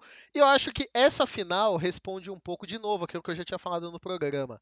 A gente criticou algumas coisas que o Flamengo fez, mesmo numa série de de 3 a 0 contra a Up, não é por hate, não é por, por clubismo, é simplesmente porque a gente estava vendo esses problemas e na final eles se mostraram novamente. Então, e agora indo para o International Stage, a gente tem que falar muito desses problemas. Eu entendo que seria até legal se eu pudesse passar aqui o programa só elogiando o Flamengo, dizendo que eles são incríveis e tudo. Gostaria que fossem. Mano, Quero que sejam Mas a gente sabe que, que não é por aí. A gente precisa ter humildade e identificar os erros para que a gente não seja punido deles justamente É, ne- nesses torneios, né? A gente ficou aí uma hora na LEC discutindo os problemas, possíveis problemas da G2. Pois tá é, ligado? que, que Top 3 do mundo, tá ligado? A gente, a, gente, a gente vai discutir umas 5 horas do Flamengo. Pelo amor de Deus, não é nem porque tem problema, mas é porque a gente gosta de CBLOL. E de discutir. né? a gente discutir. Não A gente, a, gente é na- a gente é criada, que essa amizade entre nós da Terra é criada na base da discussão. Pra você ter ideia como a, a gente é, é criado em cima de sentimentos ruins, é, Eu, eu, eu sou fã da NBA, né? Mas eu não acompanho a NFL. Eu fui assistir um jogo da NFL com, com o Lunassi, porque o Lunassi, pra quem não sabe, é torcedor do Pittsburgh Steelers, que tem aí uma das torcidas mais tóxicas do mundo. E foi É um muito monte de Letícia. No, no Mano, e foi muito Caraca. legal, porque o jogo que eu assisti com, com, com o Lunassi foi do time dele, do Steelers, contra o Patriots, que é do Giselo lá. Então, tomaram um couro, sabe? Tomaram um sacode. E o Diego dando os reisizão foi quase tão bom quanto assistir o Skit torcendo pra Liquid. É. A É gente. sempre bom, é sempre bom. É, é o tipo de entretenimento maneiro. Eu vou começar a ver NFL só pra ver o, o, o Lunassi xingando os caras, que é muito bom. Mas é isso. cara, só, só, só, pra dar, finalizar, o cara que tá falando que eu não falei mal do FPX, verdade. Vi poucas coisas ruins dele desse, dessa final. Desculpa. Time chinês a gente vê na, no- no- no- no- na fase de grupo, que eles ficam 0-3 na primeira É, semana. normal. Aí né? a gente vê o erro deles, entendeu? Porque a gente é fanboy, fanboy, entendeu? Foi A gente vai ter camiseta do Duimbi, vocês estão tirando nós, entendeu? Isso Muito a, fã, gente, muito fã. isso a gente vai ter mesmo. Vocês aguardem aí, novidades em breve. Doem beats. Vai ter a versão feminina também, exatamente como a Letícia falou aí. Enfim, é isso. Se ninguém mais tiver nada a adicionar, está por encerrado essa edição do ATR. Queria agradecer a todos que assistiram, todos que ouviram. Lembrando, a gente está no YouTube, Spotify, Deezer e demais plataformas de podcast que você pode conferir aqui na, na descrição do vídeo do YouTube. Deixem seus comentários, deixem suas alfinetadas, seu. Manda o que você quiser, manda receita de bolo. Eu tô começando a fazer bolo, então manda receita de bolo que, que é legal. Ah, escreve qualquer coisa nos comentários aí. E, e queria agradecer, né? Só pra falar que eu não sou injusto. É, na semana passada eu fiz a brincadeira, né? De que eu faço algumas perguntas no programa e peço pra pra vocês responderem. E que vocês são filha da puta, vocês nunca me respondem. Vocês me responderam, então muito obrigado. Aí calaram minha boca. Hum. Quando é pra me fuder, vocês vão, né? Esse- é tudo, tudo safado. Mas, é, enfim, estamos aqui é por causa de vocês. Fiquem de olho nas nossas redes sociais, a gente vai divulgar com muita intensidade o calendário do ATR durante o Mundial para você não perder nenhum programa. E também agradecer aos meus companheiros, que deixo aqui para eles fazerem a despedida deles. E até semana que vem. Hum, Muito obrigado, pessoal. Boa noite. Vem coisa bacana pra caramba aí nas próximas semanas. A gente vai montar umas pautas bem bacanas pro. Não, pro, pro, pro... não só pro Mundial, mas para os bons memes pra frente. Ah, meme é sempre bom. Boa noite, pessoal. Falei muito hoje. Não, não vi no programa passado, a gente fala tudo nesse. E valeu aí quem assistiu. É nóis aí. Boa noite, gente. Bom, só divulgando aí mais uma vez, então tem live essa semana para analisar. Essa semana vai ser a Mammoth e a Royal Youth, é, quinta e sexta. Então fiquem de olho aí, eu postei no meu Twitter os horários, os dias certinho, tudo certinho. Colhem lá e é nóis. gente. É isso aí, também acompanhe os textos do do Cálice também, que ele Vai, vai, vai ter texto, vai ter texto Vai. falando sobre lado forte, lado fraco, o que, que a FPX tem de ruim. Tem coisa ruim, tá no texto.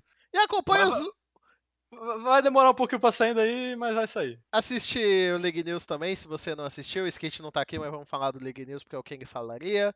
E final desse mês tem a Relegation também, CNB contra Cade, a gente comenta daí, da- na semana que for anteceder o confronto. E o Beru tá com os memes incríveis. Se você não tá seguindo o Beru nas redes sociais, olha. Porra. O mental foi embora, né? Daí fica difícil, né? Tem que estar psicólogo agora em cima Eu da perdi o hora. meu. ah, O mental foi embora agora, mas o Aquele- meu foi há a- 25 anos o, atrás. O meme da, da, da, da, da- Qual que é o nome do anime, velho? Da Sailor Moon, do, do cara da capinha. Ah, meu trabalho aqui está pronto, mas você não fez nada. É isso, é isso, é isso. É isso, no Brasil. Ai, Genial. mano. É isso aí então, rapaziada. Até semana que vem. Tchau, tchau. Amo vocês. Valeu, tchau, tchau.